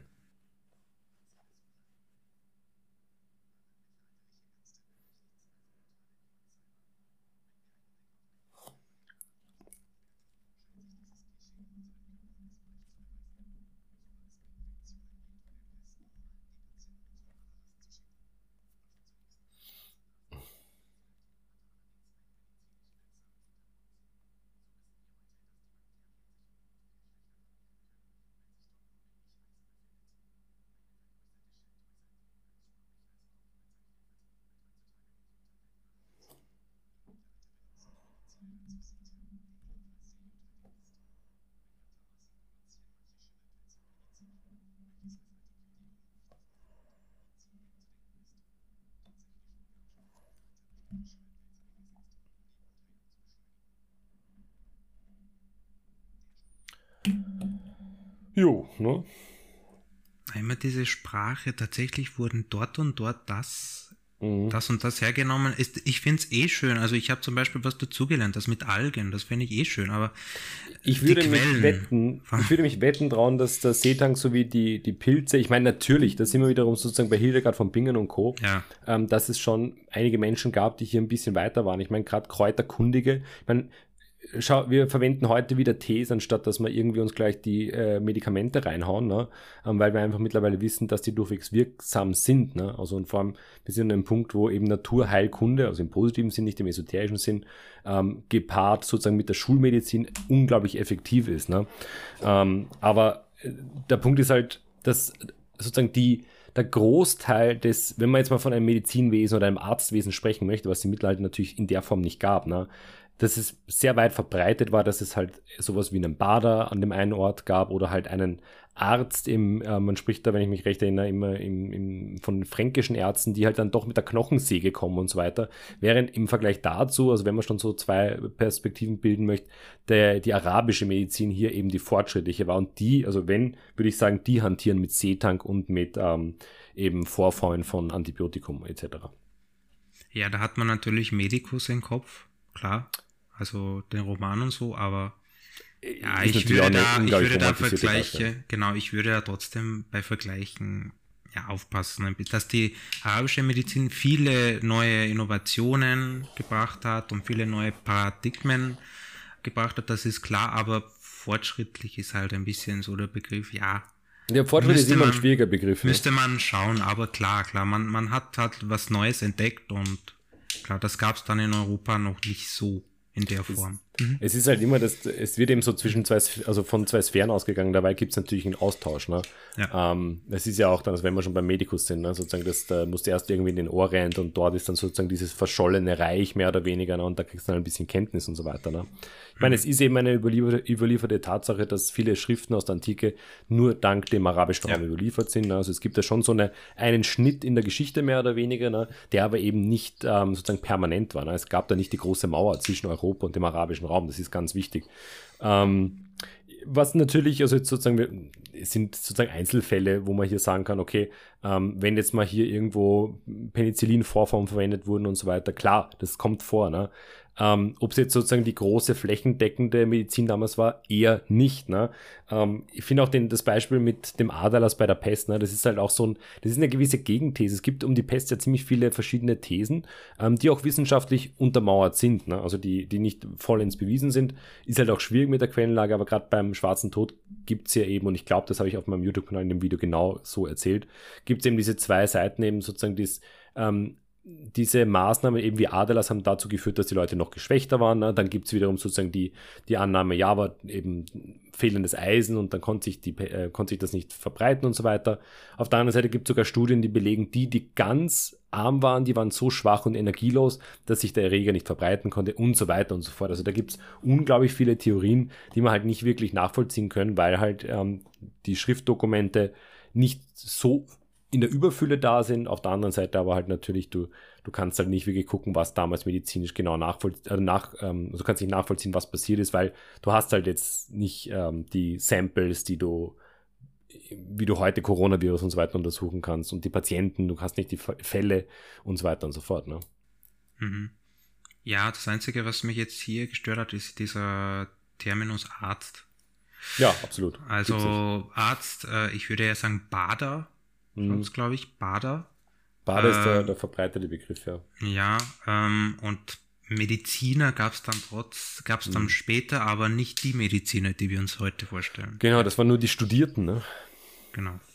Genau, die, also, haben, die haben viel gequatscht. Ähm, was hier, finde ich, vollkommen fehlt, wenn wir schon bei, bei ähm, sozusagen beim ähm, Arztbereich sind oder medizinischen Bereich, die Hebammen.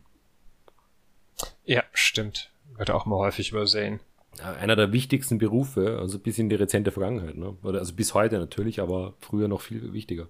Und eben schon im Mittelalter und auch, soweit ich weiß, davor. Ne? Die Kinder sind nicht durch den Storch gebracht worden.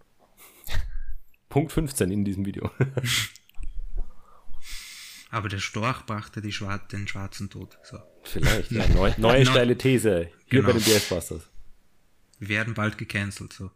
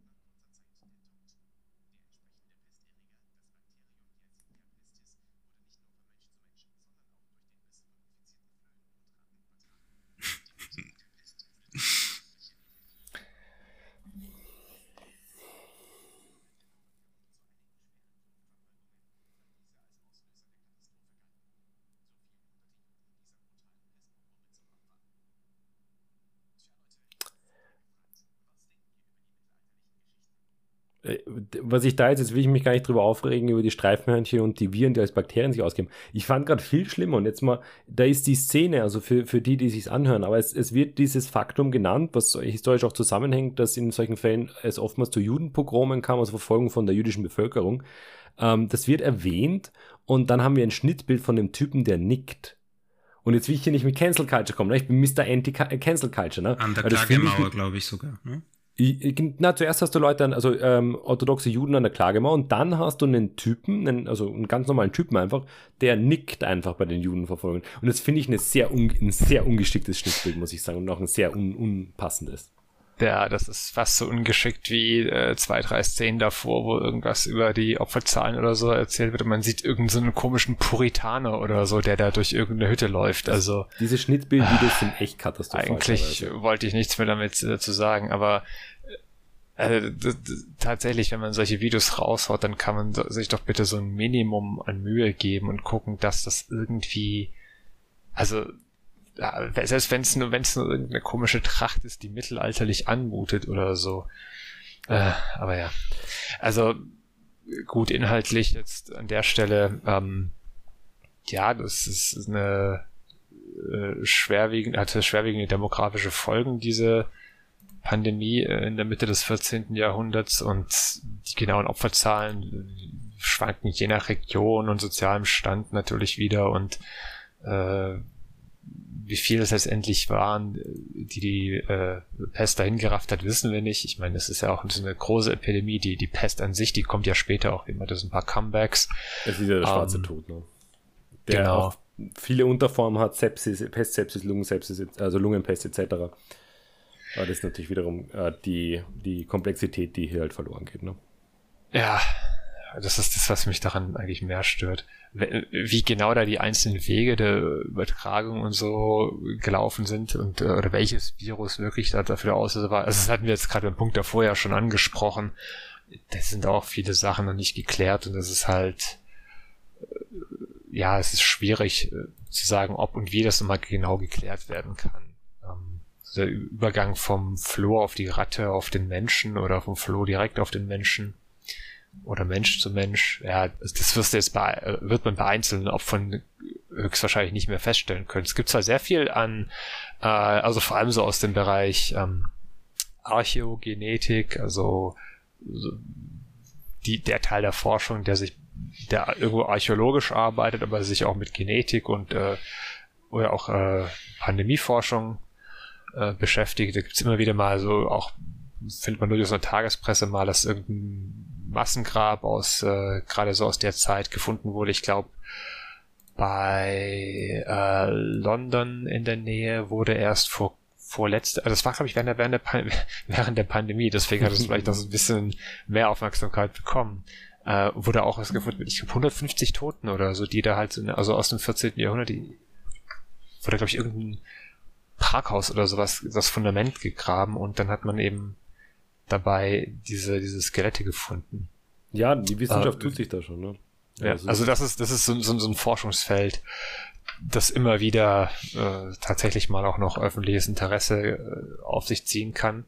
Und der schwarze Tod an sich, das ist, wenn man, wenn man ähm, also bei uns ist das an der Uni so, wenn man in dieser Einführungsvorlesung fürs Mittelalter sitzt, dann gibt's meistens in der ersten Sitzung so eine Umfrage, wo die Leute gefragt werden, ja, schreiben Sie mal die drei Begriffe auf, die Ihnen als erstes einfallen, wenn Sie Mittelalter mhm. hören. Und dann ähm, gibt es eine, macht man so eine statistische Auswertung und dann in der nächsten Sitzung wird dann halt äh, gezeigt, wie sich die Leute so geäußert haben. Und natürlich, da kommen immer sehr viele äh, Begriffe, die jeder kennt. Also äh, ein paar davon haben wir jetzt auch schon hier gehört, so Sachen wie Inquisition und Hexenverfolgung und Ritter und Burgen und Pipapo, also die ganzen Sachen, aber der schwarze Tod ist tatsächlich auch immer so ein Top-Ten-Begriff. Mhm. Das ist äh, interessant, wie stark sich das in die also die, die, die spanische Grippe, die wesentlich mehr Todesopfer gefordert hat und so, äh, die ist, die ist ziemlich krass untergegangen. Aber das der schwarze stimmt, ja. Tod ist aus irgendeinem Grund noch äh, so hart im, kollektiven Gedächtnis eingebrannt. Das ist ich, schon sehr heftig. Ich würde sagen, das verhält sich ein bisschen so wie Erster und Zweiter Weltkrieg. Der, der Zweite Weltkrieg ist medial viel präsenter auch und deshalb auch in, in ich meine, man könnte jetzt mit dem Argument kommen, liegt näher an uns dran, ne? aber das wird dann, ja. ähm, bei der spanischen Grippe wäre das ja genau umgekehrt. Ähm, die mediale Verbreitung ist da schon sehr relevant. Ne? Und äh, die Pest, ich meine, da gibt es so viele Verfilmungen, Serien, ich meine, äh, Spiele greifen das auf. Ne? Also das ist schon, schon sehr, sehr ähm, zahlreich. Ne? Während spanische Grippe gibt es relativ wenig. Ich glaube, das, das ähm, ja, ist interessant, weil die spanische Grippe, ich habe da selbst ein Seminar ähm, vor einem Jahr dazu gehalten. Das ist ein unglaublich spannendes Thema, auch ähm, medizinisch sowie gesellschaftlich. Ne? Aber ja, das ist eigentlich mal eine gute Frage, warum das weniger thematisiert wird. Weil es, es gibt auch genug sozusagen ähm, Vorlagen für Filme jetzt, also Egon Schiele zum Beispiel und viele weitere berühmte Persönlichkeiten unter Anführungszeichen ähm, sind daran verstorben. Ne? Also das, Max Weber höchstwahrscheinlich. Ah ja, äh, eben, das ist bei manchen jetzt noch gar nicht so, so sicher, ne? aber trotzdem die Schwar der schwarze Tod, ja. Ja, also äh, mir geht es eigentlich um die zentralen Fragen Pest, ja, es gab halt diese zwei Arten, die hätte man noch differenzieren können. Also die, die Beulen, die auf der Haut erscheinen oder die Lungenpest halt, die dann, man sagt ja immer, die dann so 80, 90 Prozent angeblich tödlich war. Also und dann äh, wäre es halt interessant wieder zu wissen, äh, ja, warum geht man davon aus, dass so viele Menschen starben? Wie sahen die Maßnahmen aus, die man mhm. da vollzog? Also wie schützte man sich? Und ich hätte auch einen spannenden Artikel gefunden von einem, ich glaube, das ist ein Archäologe, ein Johannes Krause. Und da steht, bei seiner Forschung ging das internationale Team systematisch vor, gesucht wurden Skelette aus der Zeit kurz vor dem globalen Ausbruch des schwarzen Todes, die den Pesterreger in sich mhm. trugen. Schnell deutete einiges darauf hin, dass archäologische Funde aus Zentralasien, aus einem Gebiet nahe des Jirsiköl-Sees im heutigen Kirgisistan die gewünschten Antworten liefern könnten. Ja. Mhm. Das ist auch ganz spannend.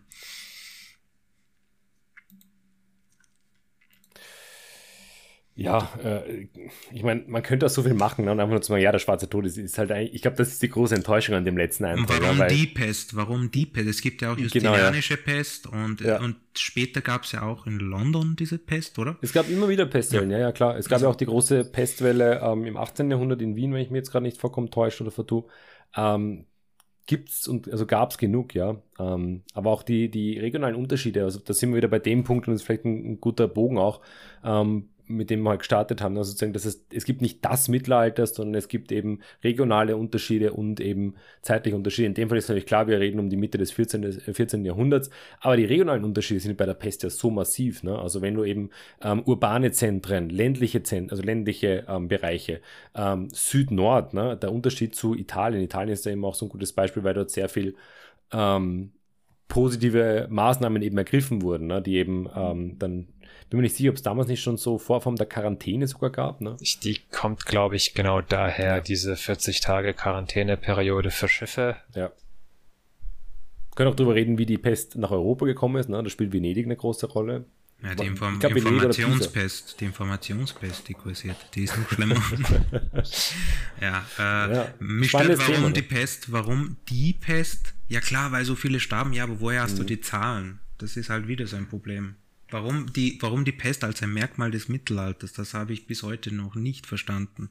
Ja, weil klar, angeblich so viele starben, aber das werden wir wahrscheinlich eh fast nie erfahren, wie viele starben. Naja, die, die, ich, ich, ich bin bei Zahlen werde ich auch immer hellhörig. Ne? Ja. Und ähm, ich meine, bei der spanischen Grippe ist es ist interessant, weil das halt rezent ist, aber es gab damals, anders als bei Covid jetzt, ne, gab es äh, kein flächendeckendes Aufzeichnungsprinzip klarerweise. Ne? Also du hast jetzt nicht irgendwo äh, Register gehabt, wo alle Verstorbenen gesammelt sind und so weiter. Es war natürlich nach dem Ersten Weltkrieg, das heißt, die Infrastruktur ist katastrophal. Ähm, Im Mittelalter ist natürlich noch weniger der Fall. Ne? Aber deshalb gibt es auch die Schätzungen, also das sind irgendwie, ich habe jetzt die Zahlen nicht im Kopf, aber das sind hunderte Millionen mehr oder weniger bis hin zu, also ich glaube 50 Millionen bis 200 Millionen oder so sind die Schätzungen. Ne? Und da gibt es mehrere wissenschaftliche Studien, die alle eben sagen, das könnte die Zahl sein, wir wissen es aber nicht genau. Ähm, ja, kannst du nur denken, dass die Mittelalter natürlich noch katastrophaler in Sachen Quellenlage ist. Ähm, ich weiß aber, wo er die Zahl hat, äh, her hat. Ähm, das ist der, also sagen wir so, seine ersten zwei Sätze sind direkt von Wikipedia.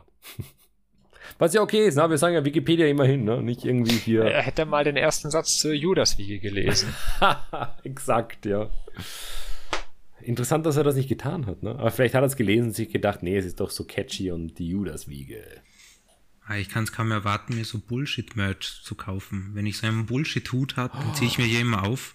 Den ja, gibt es sogar, den müssen wir uns besorgen. Nicht, das darfst du doch nicht verraten. Das ist die große Merchandising-Kampagne, die wir hier mit 2000 Abonnenten starten oder so. PS passt es mit äh, T-Shirts und genau. Schreibt mal gerne in die Kommentare oder ähm, ja, Kommentare etc., ob ihr gern BS Busters Merch haben würdet. Das wäre schon eine gu gute Linie, ne? Also äh, so, so ein Täfelchen zum Hochhalten BS, ne? Ähm, und eine BS-Kappe würde ich schon ganz toll finden, muss ich sagen. Das hat also, was, ja. Ich glaube, intern fürs Team werden wir das auf jeden Fall mal produzieren. Ich ganz stark dafür. Definitiv, definitiv. Ich wäre jetzt gespannt auf die Note. Ich habe jetzt hier einen Rechner aufgemacht, ne? Damit für die hochmathematischen Präzision, das heißt, du möchtest von mir eine Kommazahl, eine Kommazahl mit, mit fünf Stellen dahinter, ne? Nö, nö, also wie du, wie du möchtest. Entweder eine ganz, ganz äh, prägnante Kommazahl oder. Maurice, möchtest, möchtest, möchtest du mal anfangen, weil ich bin momentan irgendwie so agitiert vom Bullshit, dass ich momentan eher Richtung hohe. ich muss mich erst sammeln.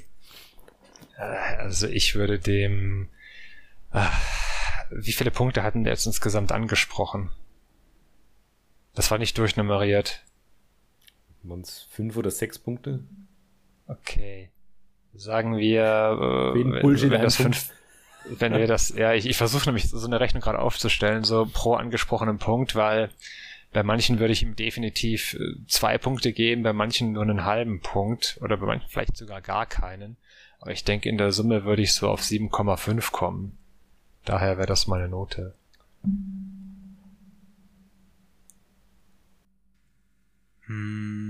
Also wenn ich darf, dann, also ich würde den 8,5 geben. Sorry, aber, aber so viel, also das, mein Problem ist, er sagt mit sehr großem Selbstbewusstsein, dieses ganze Faktenwissen oder falsche Faktenwissen, das er präsentiert, dass das damals so war und so ist. Und er sagt dann mit großem Selbstbewusstsein, in dem Sinne ein, ein History to Go Video zu produzieren, was nicht schlecht ist. Es gibt auch von Arte diese äh, History to Go Videos, aber gut, Arte das ist ja eine andere Liga. Aber trotzdem, ähm, das stört mich an der ganzen Sache und an diesen ganzen Verallgemeinerungen. Er hätte eigentlich äh, für jedes Video mal eine Quelle heranziehen können und sagen, ja, diese Quelle besagt das so und so. Obwohl auch Quellen lügen können, wäre das trotzdem besser gewesen. Und deshalb tut mir leid, sorry, aber 8,5, weil das natürlich auch eine meiner Forschungsthemen ist, klar, aber ja, nicht wie das erfundene Mittelalter, auf gar keinen Fall, aber es ist nicht sehr weit. Ne? Also okay, 7,5 Maurice plus 8,5, ja. also nach reiflicher Überlegung, ne? Also ich finde, es sind einige Aspekte. Ne? Man kann ja, wir haben ja alle unsere Methoden, ne? also es ist ja sozusagen jedem selbst überlassen. Aber für mich ist natürlich nach wie vor so ein bisschen die Skala. Ne? Also wir haben, wir hatten, wie du eben gesagt hast, das erfundene Mittelalter, wir hatten dann auch schon, äh, ich glaube, History Check war es, der war, das war ganz okay, ne? Da waren interessante Sachen dabei, das ist ein bisschen drauf eingegangen. Es war auch vom Stil her ähnlich, aber es war dann doch ein Ticken besser einfach, ne? Und wenn ich mir das jetzt, also die Bilder waren allein schon, glaube ich, adäquater. Es war nicht, war nicht ganz so schlimm, die Content-Schere. Und ganz ehrlich, das stört mich an dem Video sehr. Der Peter wird, glaube ich, sagen, wenn er da wäre, da, da ist halt sehr wenig, ähm, sehr wenig äh, Lehrreiches dahinter. Ne? Also viel, viel kommt da nicht wirklich rüber. Ne? Ähm, wir haben eben ziemlich allgemeines Zeugs, was du auf Wikipedia schneller nachlesen kannst. Wahrscheinlich, wenn du dir da den Wikipedia-Artikel zum Mittelalter durchliest, kommst du weiter, würde ich sagen. Es ist sehr allgemein, eben, dass es nicht differenziert. Ne? Es spricht vom Mittelalter und von Europa. Ne? Ähm, bringt dann immer wieder Fallbeispiele hinein, die irgendwie so ein bisschen lokal sind. Das ist ja okay. Ähm, aber es hat mich damals schon so irritiert einfach, dass diese Schnittbilder, und es soll jetzt nicht allein darauf basieren, aber das halt dann wirklich so dumm, die Schnittbilder, und ich bin der Meinung, dass diese Bilder Wirkung haben. Ähm, wenn du, wenn ich zu dir Eichhörnchen sage und ich zeige dir ein Bild von der Schildkröte, dann wirst du das assoziieren. Und wenn wir das 100 Mal machen, dann wirst du glauben, dass ein Eichhörnchen eine Schildkröte ist. Und hier, es sind Streifenhörnchen, keine Ratten, es ist ein Virus und kein Bakterium, was gezeigt wird. Und das finde ich ist, ist ganz subtile und garstige Verdummung. Deshalb insgesamt auch mit dem schwachen Content insgesamt äh, neun. Ich finde äh, auch, ich kann auch noch nachlegen und sagen, äh, mir ist es auch vom, vom, es sind 10 Minuten irgendwas. Du könntest 10 Minuten für jeden Punkt machen und es adäquat machen. Das wären sehr informative Videos. Und gerade nachdem ich ja unlängst bei mir auch das Social Media Video, also das, das Reaction Video da ähm, rausgebracht habe, diese Kurzformate, und deshalb reden wir hier jetzt auch fast zwei Stunden, ne? Ja, es ist anstrengend, jemanden mehrere Stunden zuzuhören oder eine Stunde 30. Ne? Man kann ja Pause machen, aber diese Kurzformate, die sind der Tod des Verstands. Und das fällt fast ein bisschen für mich drunter. Ja, wir haben eine Endnote von 8,33333. Ja. ja, das, das können wir dem, dem äh, Kanal auf jeden Fall gratulieren. Das ist ein Meilenstein. Es ist nicht so schlimm wie es äh, erfundene Mittelalter, aber auch nur das, weil ähm, dieses Video sicherlich nicht so eine Nachwirkung hat wie eben solche Verschwörungstheorien. Genau, das ist wie gesagt die Note fürs Content, gar, also gar nichts gegen das Team dahinter oder gegen den Creator aber wir haben schon was dagegen, wenn wir so einen Inhalt sehen. Das ist einfach, äh, wir verleiten die Menschen dazu, schwachsinnige Sachen zu glauben und äh, Verallgemeinerungen zu glauben, die so gar nicht Beleg sind. Man müsste jedes, man könnte, und das hätte man auch machen können, das wurde hier auch erwähnt, man hätte sich einfach einen Punkt rauspicken können und wie gesagt ein 10-Minuten-Video dazu machen können. Ne? Exakt, Aber, ja. Ja. Ich finde auch, es ist auch immer die Frage, welcher Anspruch wird erhoben. Ne? Und wenn du eben einen Anspruch hast, wir haben ja, also kommendes Video wird auch mal Creepypasta sein, ne? das wird auch nochmal interessant, weil da ist dann auch immer die Frage, ist es ein Mythos, ist es einfach eine Story, ist es eine Gruselgeschichte für Menschen, die halt abends am PC sitzen und sich noch was reinziehen wollen. Ne? Das hat einen komplett anderen Wert als ein Kanal, der sagt, hey, bei uns lernt ihr was. Ne? Und Topwelt hat eben drei Hashtags bei sich stehen im, im Header erstaunlich, lehrreich und unterhaltsam. Ne? Ich sage gern, dass das erste und zweite durchwegs zutrifft. Das, äh, das erste und dritte. Das zweite, ich meine, es ist ja auch eine positive Kritik, ne? Also soll ja nicht heißen, dass hier nichts lehrreich ist, ne? Aber im Endeffekt, der Gehalt ist schon mit einem Fragezeichen für mich, ne? Ja, natürlich wollen wir hier uns das alles genau anschauen, Videobeschreibung, ähm, ist ja leider gar nichts drinnen, außer Affiliate-Links, Bildmaterial, ja. äh, Hintergrundmusik. Immerhin, immerhin, ähm, das muss man dann in dem Fall mal vielleicht auch als etwas Positives Man heraus... hat sich nicht die Verantwortung von den Schultern genommen. Äh, vollkommen klar. richtig, ja. Das ist auch ein, vielleicht noch ein positiver Punkt zum Abschluss, äh, dass man hier nicht reinschreibt, wie das viele Kanäle gern machen. Ähm, auf Richtigkeit wird kein Anspruch erhoben oder so und so. Von wegen, wenn wir Scheiße erzählen, ist es nicht unsere Schuld. Na klar ist es eure Schuld, wenn ihr Scheiße erzählt. Und man muss euch verantwortlich dafür halten. Wenn ich in meinen Videos oder wenn wir hier mal Bullshit verzapfen, was auch vorkommen kann, wir sind auch nur Menschen, ne? Ähm, das ist ja ein konstruktiver Diskurs, dann äh, wollen wir auch darauf hingewiesen werden und ähm, ja, dann kann man drüber reden. Und im besten Fall lernen wir alle was. Ja, also eine, würde ich sagen, ne, verdiente Endnote letztendlich, auch wegen, ja, wären vielleicht nicht diese Bilder gewesen, obwohl ich muss ehrlich sagen, ich habe auf die Bilder nicht so geachtet. Ich bin da eher der Mensch, der zuhört und das Ganze dann äh, analysiert, die ganzen Komponenten äh, analysiert. Aber ja, äh, man könnte das, wir, wir haben das immer bisher gesagt, es gibt so viele, es gibt so viel äh, gute Einführungsliteratur dazu, zum Mittelalter, man muss sich keine Fachbücher durchlesen, keine spezifischen mikrohistorischen Fachbücher vor allem. Man kann sich mit Allgemeinliteratur beschäftigen, auch mit guter populärwissenschaftlicher Literatur. Aber ja, das werden die meisten sowieso nicht machen, weil ja, man muss die 200 Seiten nicht, lesen, ne?